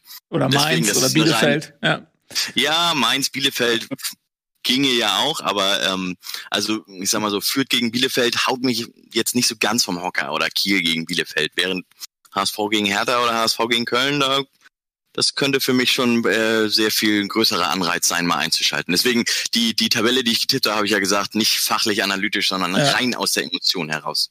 Ja. Hast wenn du mal ganz rational rangehst, dann, dann, wenn der HSV tatsächlich nicht aufsteigt, dann hast du ja nächstes Jahr nur noch geringe Chancen, mit dem FC St. Pauli aufzusteigen. Weil dann ist der HSV nächstes Jahr wieder oben. Also ich würde das ganz rational sehen aus deiner Sicht. Ich würde immer gucken, dass die stärksten Mannschaften, dass die rausgehen aus der Liga. Die schwächsten aus der ersten Liga absteigen und die besten aus der zweiten hochgehen. So, ne? Dann habt ihr nämlich, glaube ich, nächstes Jahr echt gute Chancen, äh, die Mannschaft zu werden, die jetzt Bochum ist, die letztes Jahr Bielefeld war. Also so in diese Richtung, glaube ich, würde ich denken an deiner Stelle. Aber gut. Ich lasse mich lieber von meinen Emotionen leiten in diesem Fall. Man kann es ja eh nicht beeinflussen am Ende, ne? Also man, man.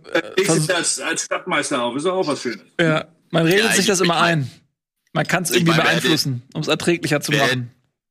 Wer hätte die Jahre davor gedacht, dass, dass ähm, als Köln und Stuttgart auch unten waren, ähm, wer hätte auch die Jahre davor gedacht, dass Hannover, äh, der, der HSV, der andere HSV, dass der drin bleibt in der Liga, wer hätte das gedacht? Ähm, dass Bielefeld sich da durchsetzt, wo dann mit dem HSV und Hannover einfach zwei Teams drin waren, bei denen man gesagt hat, die schaffen das auf jeden Fall und am Ende hat es keiner geschafft. Also ähm, ich glaube immer dieses der Gedanke, dass es das schwächste Team, was runterkommen muss und das Beste, das ist in der zweiten Liga, ist das das ist so, da sind wir alle ein bisschen gleich. Die zweite Liga hat, hat da so ihre eigenen Gesetze. Dafür, dafür hat man schon zu viele mit solchen ähm, Konzepten scheitern sehen. Also Nürnberg zum Beispiel auch jetzt das zweite Jahr in Folge mit so einem super spielerischen Ansatz. Ähm, da habe ich auch immer noch den Eindruck, dass die gar nicht verstanden haben, worauf es in der zweiten Liga ankommt, wenn man da auf einmal mit äh, ganz, ganz feinem Fußball ähm, äh, alles, alles, äh, alles gewinnen möchte und da die Grundtugenden sozusagen so ein bisschen fehlen. Ähm, Deswegen ist mir es fast egal, wer da runterkommt oder hochkommt. Ich glaube halt, dass sich da auf lange Sicht irgendwie das durchsetzen wird, was die zweite Liga so ein bisschen am besten verstanden hat und was was wir am Anfang hatten, für wen sich dieses dieses Titelfenster sozusagen gerade öffnen. Ja, das könnte der FC St. Pauli sein, auf jeden Fall. Ähm, ich glaube, für den HSV wird sich das fast schließen, wenn sie es dieses Jahr nicht schaffen. Ja, wird auf jeden Fall nicht leichter. Äh, da bin ich bei dir. Äh, ich glaube nicht, dass eine Mannschaft des HSV nächstes Jahr besser wäre als die diesjährige. Ich glaube, man müsste sich schon von einigen Leuten wahrscheinlich, die ein bisschen ambitionierter sind, leider trennen. Ähm, aber es ist ja Spekulation, weil das wird ja nicht passieren. Was? Ist völlig korrekt, dass ihr ihn rausgeschmissen habt, oder ist er nur bei mir weg? Ich weiß nicht, ich sehe gerade, ich sehe euch gerade nicht, deswegen kann ich das gar nicht beurteilen. Äh, aber ja, okay, das war, du, du, hast recht. Wir haben ihn natürlich äh, rausgeschmissen, weil wer solche Prognosen hier abgibt ähm, und, und so konfrontativ auftritt, der wird natürlich rausgeschmissen. Äh, aber ich wollte eh überleiten zu Yannick ähm, und gerne mal deine Prognose hören. Hm. Habe ich mir schon gedacht.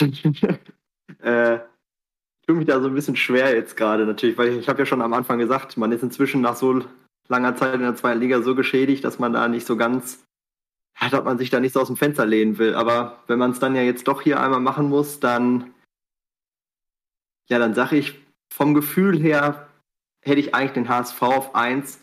Möchte aber in Zukunft gerne auch nochmal ein Interview mit Manuel Riemer machen und wenn ich dem unter der Augen treten will, dann muss ich sagen Bochum auf 1.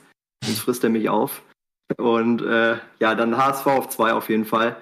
Ähm, ich glaube, ich bin ganz langweilig. Ich sage Fürth auf 3 und Kiel bleibt auf 4. Also es bleibt wie gehabt jetzt gerade. Warum, also langweilig, weil du einfach den Status quo quasi übernimmst? Genau. Oder richtig, steckt ja. da noch mehr hinter? Nee, da steckt nicht mehr hinter, sondern weil es gerade der Status quo ist. Aber so sehe ich die Teams halt gerade auch, weil Kiel, ich glaube, dass das jetzt mit der Corona-Pause und dann in die Wochen direkt jetzt mit dem Start unter der Woche gegen Heidenheim, dann kommt Bochum und so und dann geht das so weiter. Äh, Hannover kommt noch, die sind immer so eklig zu spielen, dass das äh, für Kiel, ja, dass sie da jetzt eben die Punkte liegen lassen werden. Mhm. Okay, Tobi, ich tue mir so schwer damit, dem HSV zu vertrauen.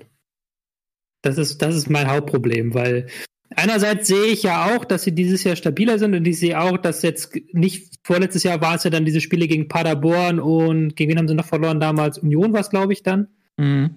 Wo sie auf der Schlussstrecke verloren haben. Letztes Jahr war es dieses Spiel gegen Heidenheim, was sie dann ganz blöde verloren haben. Also ähm, diese Spiele gibt es dieses Jahr nicht und deswegen kann ich mir schon vorstellen, dass sie da am Ende noch diesen Lauf bekommen. Aber ich traue diesem HSV nicht über den Weg. Das ist einfach mein, die haben halt in den letzten Jahren so viel dafür getan, dass ich ihnen nicht in den Weg traue und dass man sich wieder irgendwie sich vorstellt, wie kann man das, ähm, wie kann man das hinbekommen, dass, dass, ähm, dass das funktioniert, also dass das, dass das nicht, nicht passiert. Ähm, andererseits, ich glaube schon, dass sie stark sind. Ich glaube auch, dass Bochum die stabilste Mannschaft ist, habe ich Anfang schon gesagt. Ich glaube, dass Bochum Erster wird. Zwei wird, glaube ich, ein enges Rennen zwischen HSV und Fürth. Und da bin ich tatsächlich dabei. Bei Kiel bin ich auch, glaube ich, dass die leider ein bisschen abstürzen. Auch wenn ich die sehr mag und auch ihren sehr positionstreuen Stil sehr mag, auch dieses aggressive. Aber die haben zuletzt, da hat die Formkurve zuletzt noch ungezeigt, die haben so viele Spiele, was mit ihrem Stil auch nochmal äh, schwierig wird. Die haben jetzt auch nicht den tiefsten Kader, dass du da jedes Spiel komplett durchwirken kannst. Dieses Dortmund-Spiel hat in die eine oder die andere Richtung die Chance, ein richtiger Saisonabwürger zu sein. Entweder weil du gegen Dortmund mit 6-0 rausfliegst oder weil du gegen Dortmund knapp verlierst und dann am Ende das, äh, die Enttäuschung groß ist oder dass du gegen Dortmund überraschend gewinnst, ist ja auch nicht ausgeschlossen, so wie Dortmund aktuell drauf ist. Und dann eine Pokalfinale spielst und plötzlich eine riesen Ablenkung da ist. Also Kiel habe ich am wenigsten Vertrauen und ähm, in, ja, in den meisten Vertrauen habe ich in die Bochumer. Ja, ähm, ich gehe da bedingt mit. Also ich gehe auf jeden Fall äh, mit, was du über das mangelnde Vertrauen in den HSV sagst, weil wie soll man nach den letzten fünf, sechs, sieben Jahren Vertrauen haben? Das ist ja eigentlich unmöglich. Töricht wäre das, aber ich glaube trotzdem, und ich versuche unemotional und nicht zweckpessimistisch ranzugehen. Und deswegen sage ich jetzt einfach mal, HSV wird Erster, weil sie meiner Meinung nach, ähm, wenn, wenn sie alles auf den Platz bringen, die beste Mannschaft sind. Und sie hatten ihre Krisen schon hinter sich und sie haben die gemeistert, zumindest Stand jetzt, kann ja noch eine neue Krise kommen. Äh, sie haben insbesondere jetzt in den letzten drei Spielen haben sie mich sehr überzeugt. Da, wo es drauf ankam, haben sie nicht äh, verloren, sondern haben wirklich die Mannschaften dominiert und äh, auch völlig zu Recht ähm, gewonnen, bis auf das Kielspiel, was, wo sie viel Pech hatten. Auch im Derby hatten sie Pech, hatten sie zweimal Latte getroffen, ähm, der Schuss von Kittel. Und ich glaube, diese Riesenchance von, von Gideon Jung, äh, also das hätte auch anders ausgehen können, das Derby. Ähm, von daher glaube ich, dass der HSV es dieses Jahr schafft. Und sie haben vor allen Dingen auch schon einige Verletzungen auch wegstecken müssen. Sie haben ohne Terodde ähm, souverän gegen Heidenheim gewonnen. Sie haben in der Innenverteidigung immer mal wieder Verletzte. Äh, Van Drongelen kam zurück, hat sich wieder verletzt. Äh, Leistner ähm, fehlt jetzt schon äh, länger. Ähm, ja. Er ist wieder da. Er ist wieder da. Wir müssen wieder, wir dürfen nicht mehr. Ne? Ja, er ist wieder da, aber er hat noch nicht gespielt. So, das, also deswegen, er fehlt jetzt schon längere Zeit, aber er ist, er ist wieder da, ja, das stimmt. Toi, toi, toi. Also ich glaube, dass HSV auf Platz 1 kommt. Ich bin voll im HSV-Modus, ja. Ich, das, ich monologisiere, weil ich immer Angst habe, wenn ich aufhöre zu reden, ist, dann darf ich nicht mehr oder so. Ähm. Nein, um Gottes Willen. Nee, Tim ist wieder da. Hallo, Tim. Hey, da bist du ja wieder. Hallo, Tim. Schön, dass du da warst. Ich habe zu schlecht über den HSV geredet, dann hast du mich rausgeschmissen, sei doch ehrlich. Tatsächlich ist es so, ja. Deswegen überleg dir, überleg dir, ob du deinen Tipp nochmal ändern möchtest. Äh, zweiter wird Bochum. Das glaube ich auch. Äh, die sind, äh, erinnern mich irgendwie auch sehr an Bielefeld und ähm, die sind sehr stabil, haben einfach auch eine sehr gute Mannschaft. Ich finde, sie haben gegen ähm, den HSV auch ein Stück weit ihre Grenzen aufgezeigt bekommen. Finde ich, das war eine absolut verdiente Niederlage und deswegen äh, glaube ich, dass der HSV sie noch abfängt. Äh, da hängt jetzt, also wenn sie gewonnen hätten, wären sie so komplett, wären sie tabellarisch weg gewesen. Da wären wär das, glaube ich, acht Punkte gewesen auf den HSV. Ähm, und jetzt sind es drei Punkte und jetzt spielen sie gegen Kiel und Kiel ist jetzt noch nicht in dieser ähm, schlimmen Belastungsphase. Also wenn Kiel ähm, Bochum besiegen kann, dann vermutlich am ehesten jetzt, trotz dieser Pause, ähm, weil danach wird es schwierig. Und dann glaube ich, dass Fürth Dritter wird, weil Kiel dieses Mörderprogramm hat. Diese, was hatten wir gesagt, sieben Spiele in 20 Tagen. Äh, und wenn sich dann da Leute verletzen, Schlüsselspieler, einen Leaf oder, oder auch in der Innenverteidigung oder so, äh, weiß ich nicht, wie gut sich dann kompensieren können oder ein Bartels vielleicht mal ausfällt. Ähm, und auch das, was Tobi sagt, der DFB-Pokal ist eine Chance, aber auch ein großes Risiko. Und ich glaube, sie müssen diesem Pensum Tribut zollen und ein bisschen abreißen lassen und werden am Ende Vierter. Also HSV, Bochum, Fürth, Kiel ist meine Prognose. Ähm, und damit steht's fest, der HSV steigt auf das kann man dann jetzt, glaube ich, hier so einfach auch mal festhalten. Äh, wir lassen das sacken, machen eine ganz kleine Werbeunterbrechung. Ich freue mich sehr. Und dann sind wir gleich zurück und dann können wir vielleicht auch noch mal ein bisschen äh, über den Abstiegskampf zum Beispiel reden ähm, oder über andere Dinge, die noch interessant sind in der zweiten Liga.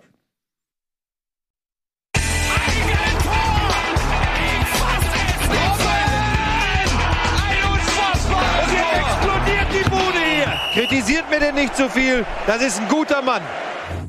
Herzlich willkommen zurück bei Bundesliga Live. Heute unser Zweitliga-Special mit fantastischen Gästen. Markus Scholle Scholz ist da, der natürlich äh, alles über den HSV zu berichten weiß. Yannick Aschenbrenner, VfL Bochum-Experte, Tim Eckstein, St. Pauli-Experte und alle natürlich auch Zweitliga-Experten. Das habt ihr heute unter Beweis gestellt. Und Tobias Escher, den Mann muss man nicht mehr vorstellen. Ähm, ja, wir haben gerade zusammen beschlossen, das war unser einvernehmliches Fazit, der HSV wird aufsteigen. Und das ist alles, was ich wollte von dieser Sendung. Ähm, aber wir haben noch ein bisschen Zeit. Deswegen können wir jetzt auch mit dieser Freude im Rücken ähm, andere Tabellenregionen und Vereine auch vielleicht noch mal ein bisschen beleuchten, weil ich finde, wir haben über den Aufstiegskampf haben wir schon ähm, ganz gut philosophiert. Ähm, Tobi? Ja. Also ich dachte, ich hatte irgendwie ähm. das Gefühl, ich habe so so eine Grätsche kommen nee, nee, gespürt, nee, aber das ist diesmal nix, ne? Weil oft ist das ja das so. Ja, wir haben ja schon so zwei, drei Teams schon angesprochen, kurz, die ja eigentlich auch gehofft hatten, dass sie vielleicht da vorne mitspielen. Gerade Hannover, die mal wieder so eine Saison im Nirgendwo der Tabelle spielen, wo auch niemand wirklich zufrieden ist, die ähm, auch unfassbar, ähm, wenn ich das richtig in Erinnerung habe, äh, lange Zeit unfassbar auswärts schwach waren und da auch massiv Probleme hatten. Und die sind so ein Team, das, das wirklich mal wieder enttäuscht durch die Saison geht. Ja, da ist ja sowieso viel Unruhe ähm, im Team. Das ist so, so ein bisschen irgendwie alle Vereine mit einem ähm, Mäzen und in Kombination mit sportlichen Misserfolgen, das ist irgendwie funktioniert nicht so richtig, ne? Hannover, ja, ja. Das ist natürlich einmal die Unruhe in Hannover, die da natürlich immer irgendwie mitherrscht. Und äh, gleichzeitig hat Hannover natürlich auch das Problem, so wirklich mit dem Ball irgendwie was hinzukriegen. Also das Spiel basiert sehr auf lange Bälle und ist ein sehr physisches, wuchtiges Spiel. Ähm, und ansonsten ja, tun die sich auch sehr schwer. Ich finde, in dieser Zweitligasaison kann man sehr gut absehen, die Teams, die vor allem mit dem Ball was anzufangen wissen, die ein sehr gutes Ballbesitzspiel haben, das sind die vier, fünf Teams, die oben stehen dieses Jahr. Und Hannover gehört da definitiv nicht zu. Ja. ja, die haben, glaube ich, Hannover ist, glaube ich, auch so ein Problem, ja, mit dem, mit so einem allmächtigen Sonnenkönig da, der vor der Saison quasi dem ganzen Kader die Pistole auf die Brust gesagt hat und gesagt hat, ihr müsst aufsteigen. Ähm, das ist natürlich erstmal total schwierig, weil der Kader das auch nicht hergibt, anders als ähm, beim HSV zum Beispiel würde ich das behaupten, also beim anderen HSV.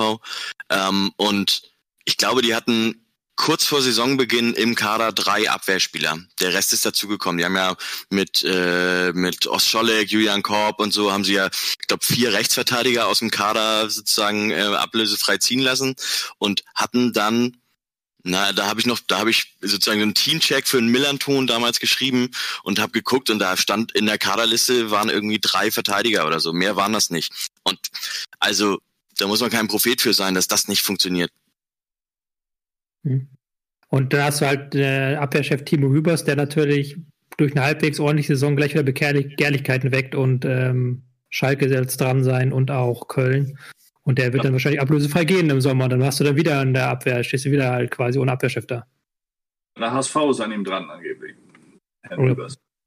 Ja gut, dann ist es entschieden. Haraguchi soll auch gehen, ne? Wer soll gehen?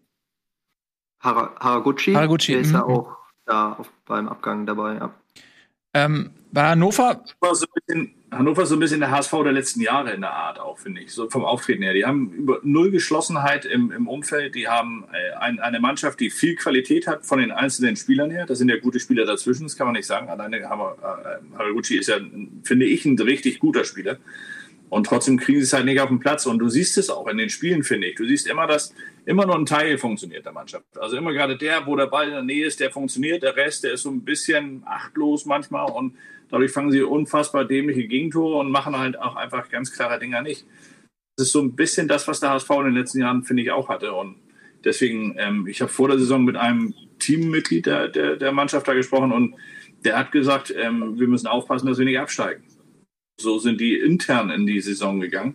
Und nach außen klang es ja dann immer ein bisschen anders, vor allem dann von den Leuten, von denen man es am wenigsten hören wollte, ob es jetzt ein Kind war oder, oder wer auch sonst, der dann davon gesprochen hat, dass man natürlich oben mitspielen muss. Das ist natürlich dann, das ist fatal. Dann startest du schon gleich mit einer riesen Diskrepanz in die Saison und holst du auch nicht zurück in der Saison. Das kriegst du nicht wieder hin.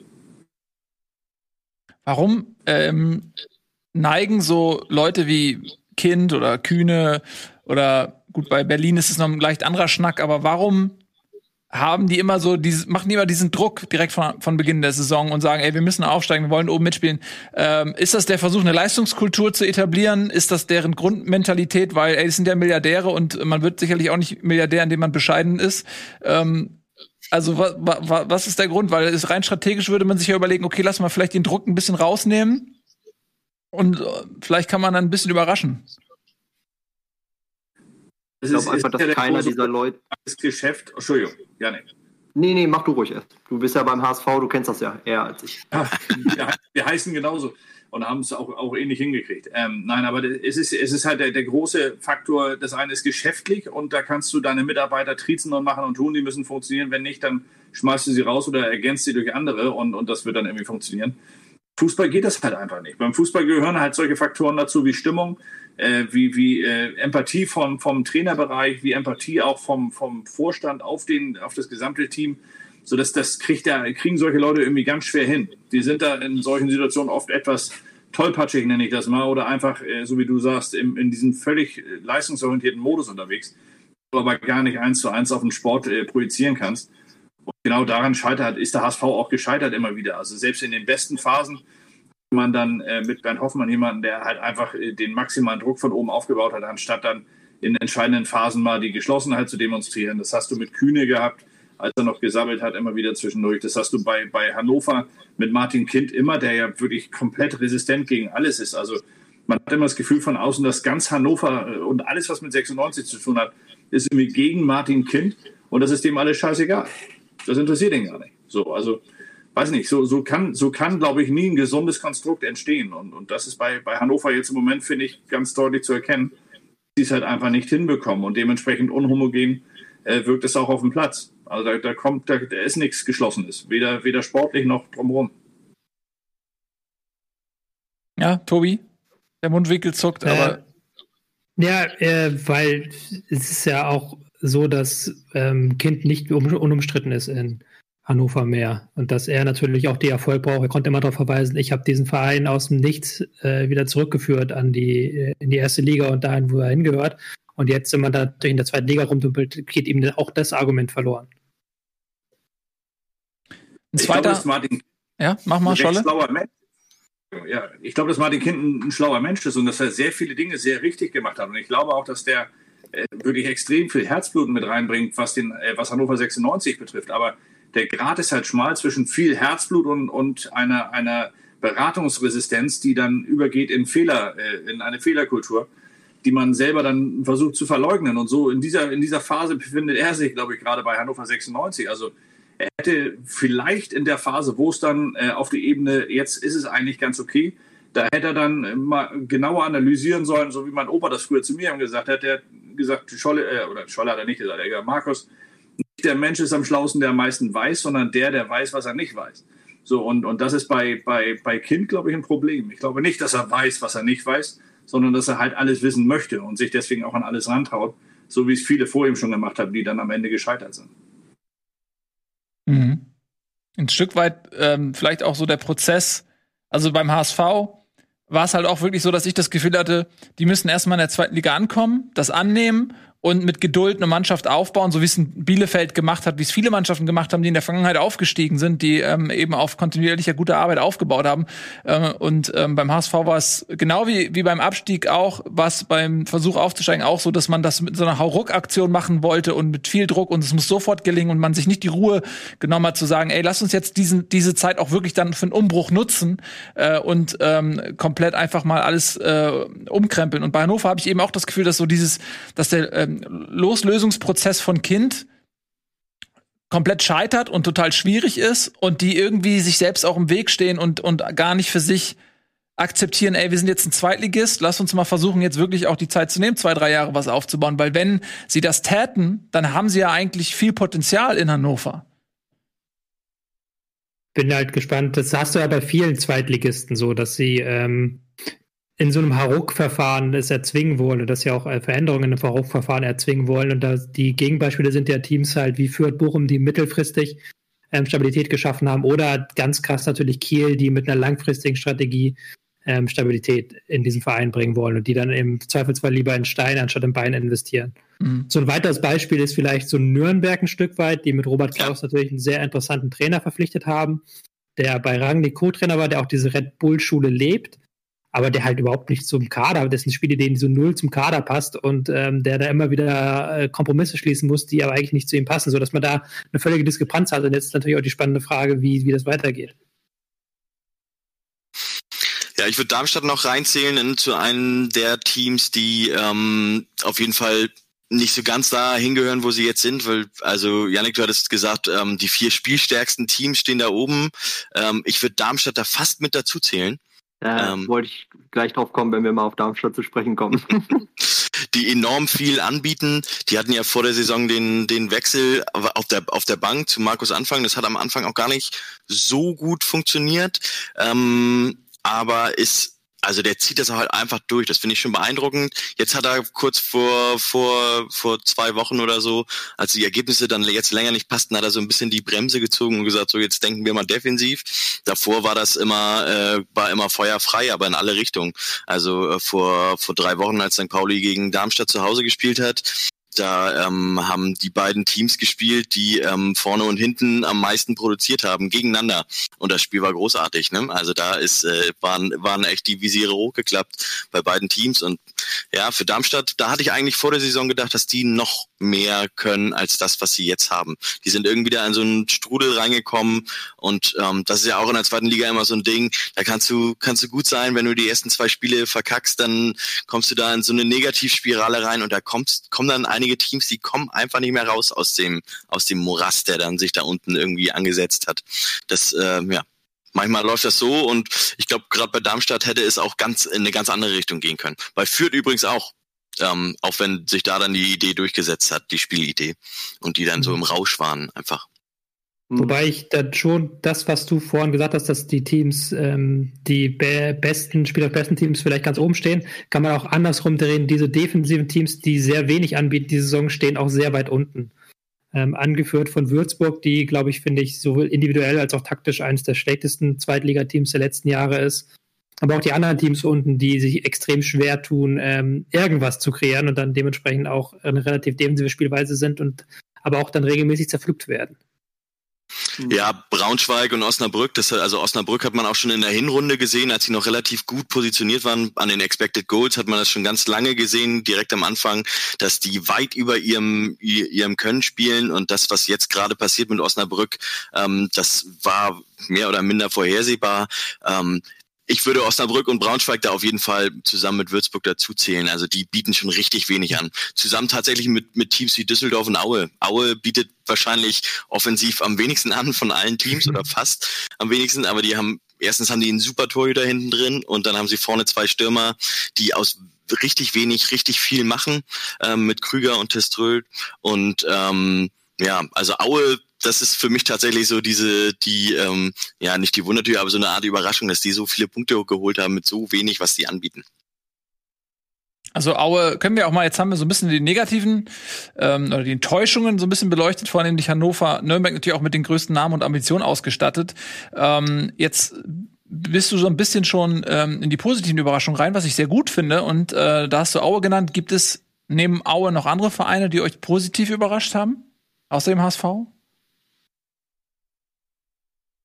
Ja, schon ziemlich klar der KSC auf jeden Fall. Die hatte ich ziemlich doll auf dem Zettel für, für, die, für den Abstiegskampf. Wer sich da auch immer wieder völlig eine graue Maus ist und das ist ein Riesenerfolg für den, für den Club ist Jan Regensburg, die sich da einfach immer festbeißen, ähm, eine sehr, sehr physische Spielanlage haben, wie viele andere da unten drin auch, Sandhausen zum Beispiel, Aue selber auch. Ähm, aber die beißen sich da irgendwie immer fest und so langsam hat man den Eindruck, dass da in Regensburg auch was zusammenwächst. Die haben ja damals den Wechsel von, von Bayer Lorzer zu Selim Begovic an der, auf der Trainerposition, das ist ja einfach der Co-Trainer gewesen von dem man vorher auch schon gesagt hat, dass diese Spielidee, dieses maximal vertikale Spiel, was, was, was Regensburg durchzieht, dass das seine Idee gewesen ist und nicht, ähm, nicht die Bayer-Lorzer Schule. Das habe ich zumindest mal gehört. Ähm, also die machen aus ziemlich wenig ziemlich viel immer und ähm, vielleicht ist, sind da auch die Gegebenheiten einfach so, dass die Erwartungshaltung dann nicht so groß ist oder beziehungsweise sie auch in Kauf nehmen, dass sie ähm, das ein oder andere Spiel mal verlieren. Und sie haben eine super Doppelsechs mit Benedikt Gimba und Max Besuschkow. Ähm, das ist schon gut. Ähm, das finde ich eine Überraschung. Also ich hätte die noch viel weiter hinten erwartet. Mhm. Die sprinten halt einfach versau viel. Also das ja, ist die Mannschaft in der ersten und zweiten Liga, die am meisten sprintet. Oder die gehen immer rauf und gehen immer am Vollsprint unterwegs. Also die haben eine ganz klare Spielidee und sind individuell eigentlich nicht, nicht so stark, aber ja. die ziehen das 100 Prozent, 110 Prozent durch. Ja, das hatte ich ja gerade schon mal so einmal kurz angedeutet, was Regensburg im Pressing macht, das ist, also ist der, ist der Wahnsinn. So, ne, also ist so mit, also ich würde Regensburg vom Pressing her mit am gefährlichsten einstufen, einfach da ja, würde ich so Paderborn vielleicht noch mit reinzählen, noch eher. Ich, ich sehe Regensburg tatsächlich davor, weil also so aggressiv wie die vorne da drauf stürmt. Tobi sagte gerade auch schon mit den meisten Sprints. Also es ist, ist auf jeden Fall was Besonderes. Es hat irgendwas ja. Besonderes. Mhm. Seht ihr die vielleicht auch im nächsten Jahr, wenn die, die Spiele den noch weiter perfektionieren, sich vielleicht noch einen, einen oder anderen Spieler holen, der darauf einzahlt? Seht ihr die noch weiter vorne nächstes Jahr? Glaub er nicht, weil es weil es dann halt individuell irgendwann die Grenzen gibt, gerade auch finanziell individuell. Ich würde dann eher auf Darmstadt setzen, so wie die Tim gerade schon mal erwähnt hat, wo es dann im nächsten Jahr weiter nach oben geht. Also, dass man das jetzt quasi so, ich meine, der Sprung von den vorherigen Trainern auf Markus Anfang und dessen Spielphilosophie ist einfach auch ein großer. Und ähm, ich glaube, das Jahr haben die so ein bisschen gebraucht. Sie kommen ja auch jetzt in der Rückrunde definitiv besser äh, klar als noch am Anfang der Saison. Und ich glaube, bei denen wird es eher weiter nach oben gehen, würde ich sagen. Mhm. Wenn, wenn Regensburg traue ich durchaus jetzt nicht, nicht im nächsten Jahr, da bin ich bei dir, aber äh, so in, in drei, vier Jahren, wenn die sich dauerhaft halten, dann traue ich denen auch so einen ähnlichen Schritt zu wie Heidenheim. Also die, sind, die haben Heidenheim, ich meine, wer hat vor vier, fünf Jahren, wer hat da gesagt, dass Heidenheim irgendwann mal oben mitspielt? Das hätte auch keiner geglaubt. Also da ging es immer nur darum, wie lange halten die sich in der zweiten Liga. Oh, und ich war, also ihr wart jetzt bei Darmstadt, ne? Wir waren auch bei Darmstadt, ja, aber auch bei Regensburg. Bei, glaub, bei, Regensburg, bei, Regensburg, würde ich, weiß nicht, also die sind so ein bisschen, äh, ja, die, die hat man nicht so auf dem Schirm, aber die, die sind trotzdem so eine Mannschaft, wo ich glaube, wenn die konstant drin bleiben und sich dann halt weiter gut entwickeln, haben die Möglichkeiten, so, so ein zweites FC Heidenheim zu werden. Und, ja, aber jetzt nur, ich, ich muss noch eine kurze Sache unterstreichen, weil das nochmal sehr, sehr wichtig ist diese, die, ich glaube, diese Logik kann man auch nicht so eins zu eins anwenden, die man die letzten Jahre hatte, dass dann eine Mannschaft eine gute Rückrunde spielt und dann zieht das darüber. Weil man muss halt echt sagen, dass in der zweiten Liga laufen über 150 Verträge am Ende dieser Saison aus. Und es macht keine der Seiten macht Anstalt, diese Verträge zu verlängern, weil die Vereine fast alle sagen, du, wir, Leute, guckt, wir haben kein Geld mehr, ihr müsst mal mindestens 20, 30, 40 Prozent weniger Gehalt nehmen. Und alle Spieler sagen, nee, das machen wir nicht, wir gucken, dass wir da so lange hinauszögern, wie es geht. Und das ist halt so ein massives Problem. Da ist halt überhaupt keine Planungssicherung bei 90 Prozent der Vereine in der zweiten Liga, die haben keine Planungssicherheit, wie es kadertechnisch weitergeht. Und das wird einmal so eine komplette auf links, äh, das wird einmal komplett auf links gedreht im Sommer auch. Das ist übrigens auch interessant. Wir hatten ja gerade schon mal darüber gesprochen, äh, ob äh, St. Pauli jetzt so ein bisschen nachlässt, wo es so im gesicherten Ufer, dass man da ist. Aber gerade zu so einer Situation, ich meine, okay, St. Pauli ist jetzt ein Marketing-Weltmeister, die haben schon auch eine finanziell gute Basis, würde ich sagen. Ähm, aber ja, auch für St. Pauli gilt ja, vor allem jetzt in der durch Corona, dass jeder Platz ja wichtig ist, einfach aufgrund des TV-Rankings und dass man dann am Ende mehr Geld einnimmt. Ne?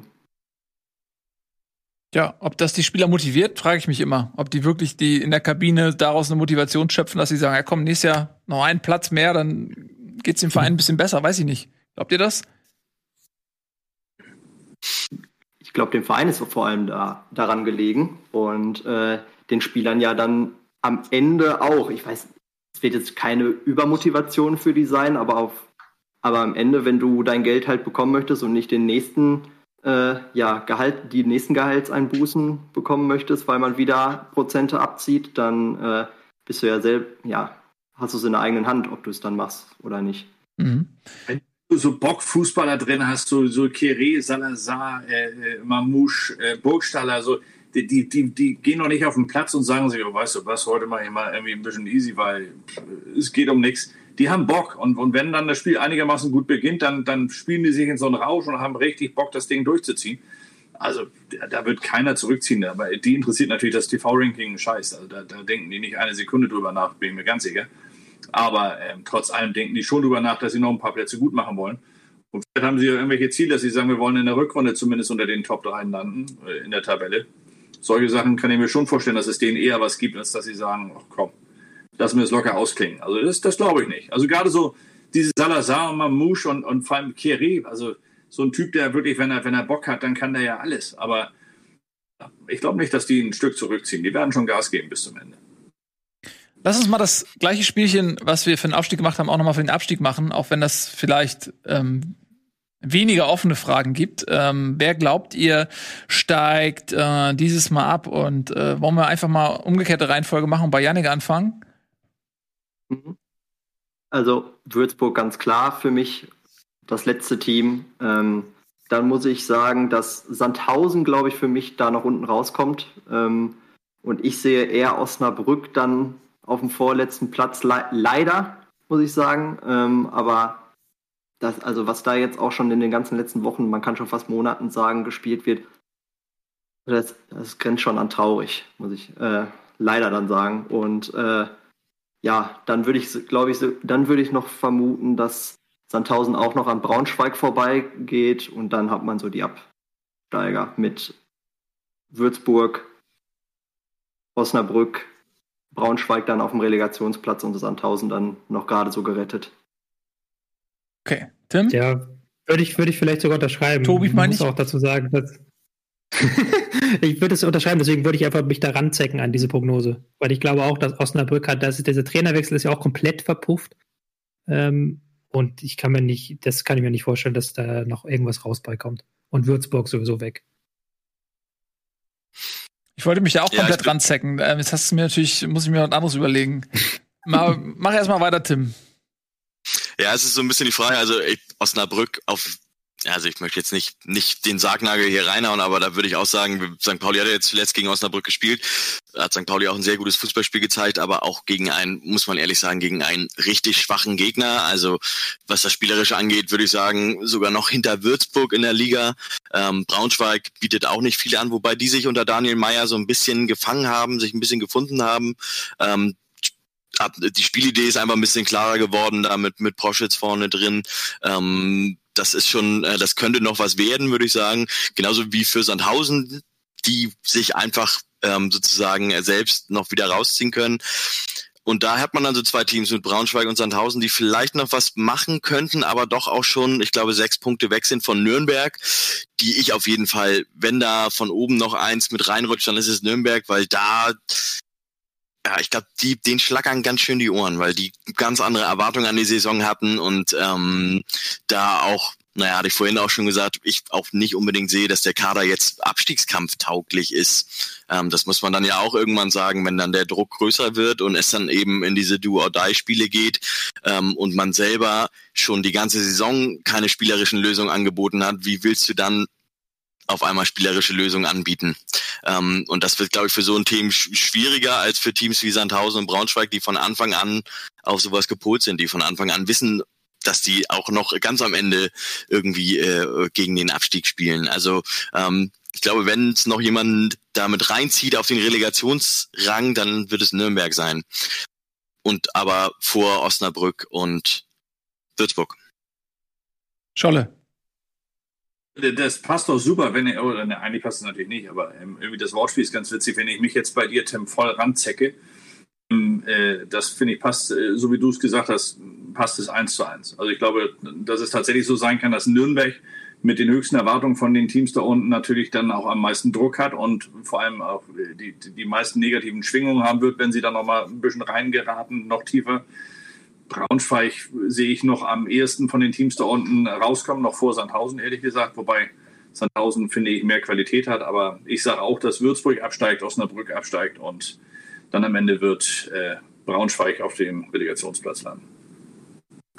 Ähm, ich bleibe bei dem, was ich vorhin auch gesagt habe. Würzburg, glaube ich, geht runter. Das ist schwer zu vermeiden. Und dann glaube ich auch, dass Sandhausen noch an Osnabrück und Braunschweig vorbeizieht und dann Osnabrück direkt absteigt und Braunschweig Relegation spielt. Nürnberg sehe ich nicht äh, ganz so weit unten. Die haben jetzt auch einen Punkt geholt gegen Fürth. Ähm, also ich ich weiß, was ihr meint. Das ist so ein bisschen dieser Hertha-Effekt, ne? Eine Mannschaft, die überhaupt nicht auf Abstiegskampf ausgelegt ist, die wird sich, wenn sie sich auf einmal im selbigen findet, schwerer tun als eine Mannschaft, die von Anfang an weiß, ey, es geht einfach nur um den Klassenerhalt, klar. Aber ich glaube trotzdem, dass Nürnberg das schaffen wird. Ähm, wir haben diese Sendung auch geschafft und deswegen möchte ich mich ganz herzlich bei euch bedanken, dass ihr dabei wart, äh, Scholle, Yannick und Tim. Ihr habt die Sendung mit eurem Fachwissen sehr bereichert. Das hätte ich alleine mit Tobi wahrscheinlich nicht so gut hinbekommen. Tobi besser als ich, vermutlich. Aber vielen lieben Dank, dass ihr dabei wart. Äh, euch vielen Dank fürs Zuschauen und lasst mich noch ganz kurz sagen, was wir jetzt im laufenden Programm für euch noch parat haben. Da kommt nämlich jetzt, Achtung, im Anschluss an diese Show der Game Talk. Und äh, da reden wir über die Gamescom 2021 mit Chiara, Ilias und Gregor. Dann haben wir ein schönes Denzel Let's Play live um 22 Uhr. Und dann kommt nochmal VR Nerds Folge 178. Also das war's von uns. Äh, vielen lieben Dank. Nächste Woche gibt's dann wieder eine reguläre äh, Bundesliga-Folge. Tobias Escher. Ich wollte Tschüss sagen. So, ich winke. Ach so, das war Winken. Ich dachte, das war schon so ein Melden. Okay, Janik, nee, wolltest du auch nur winken? Ich wollte auch nur winken. Ich wollte sagen, danke für die Einladung und mich dann auch verabschieden. Ja, vielen lieben Dank, dass du gekommen bist, dass ihr gekommen seid. Das war's von uns. Tschüss und auf Wiedersehen. Macht's gut. Ciao.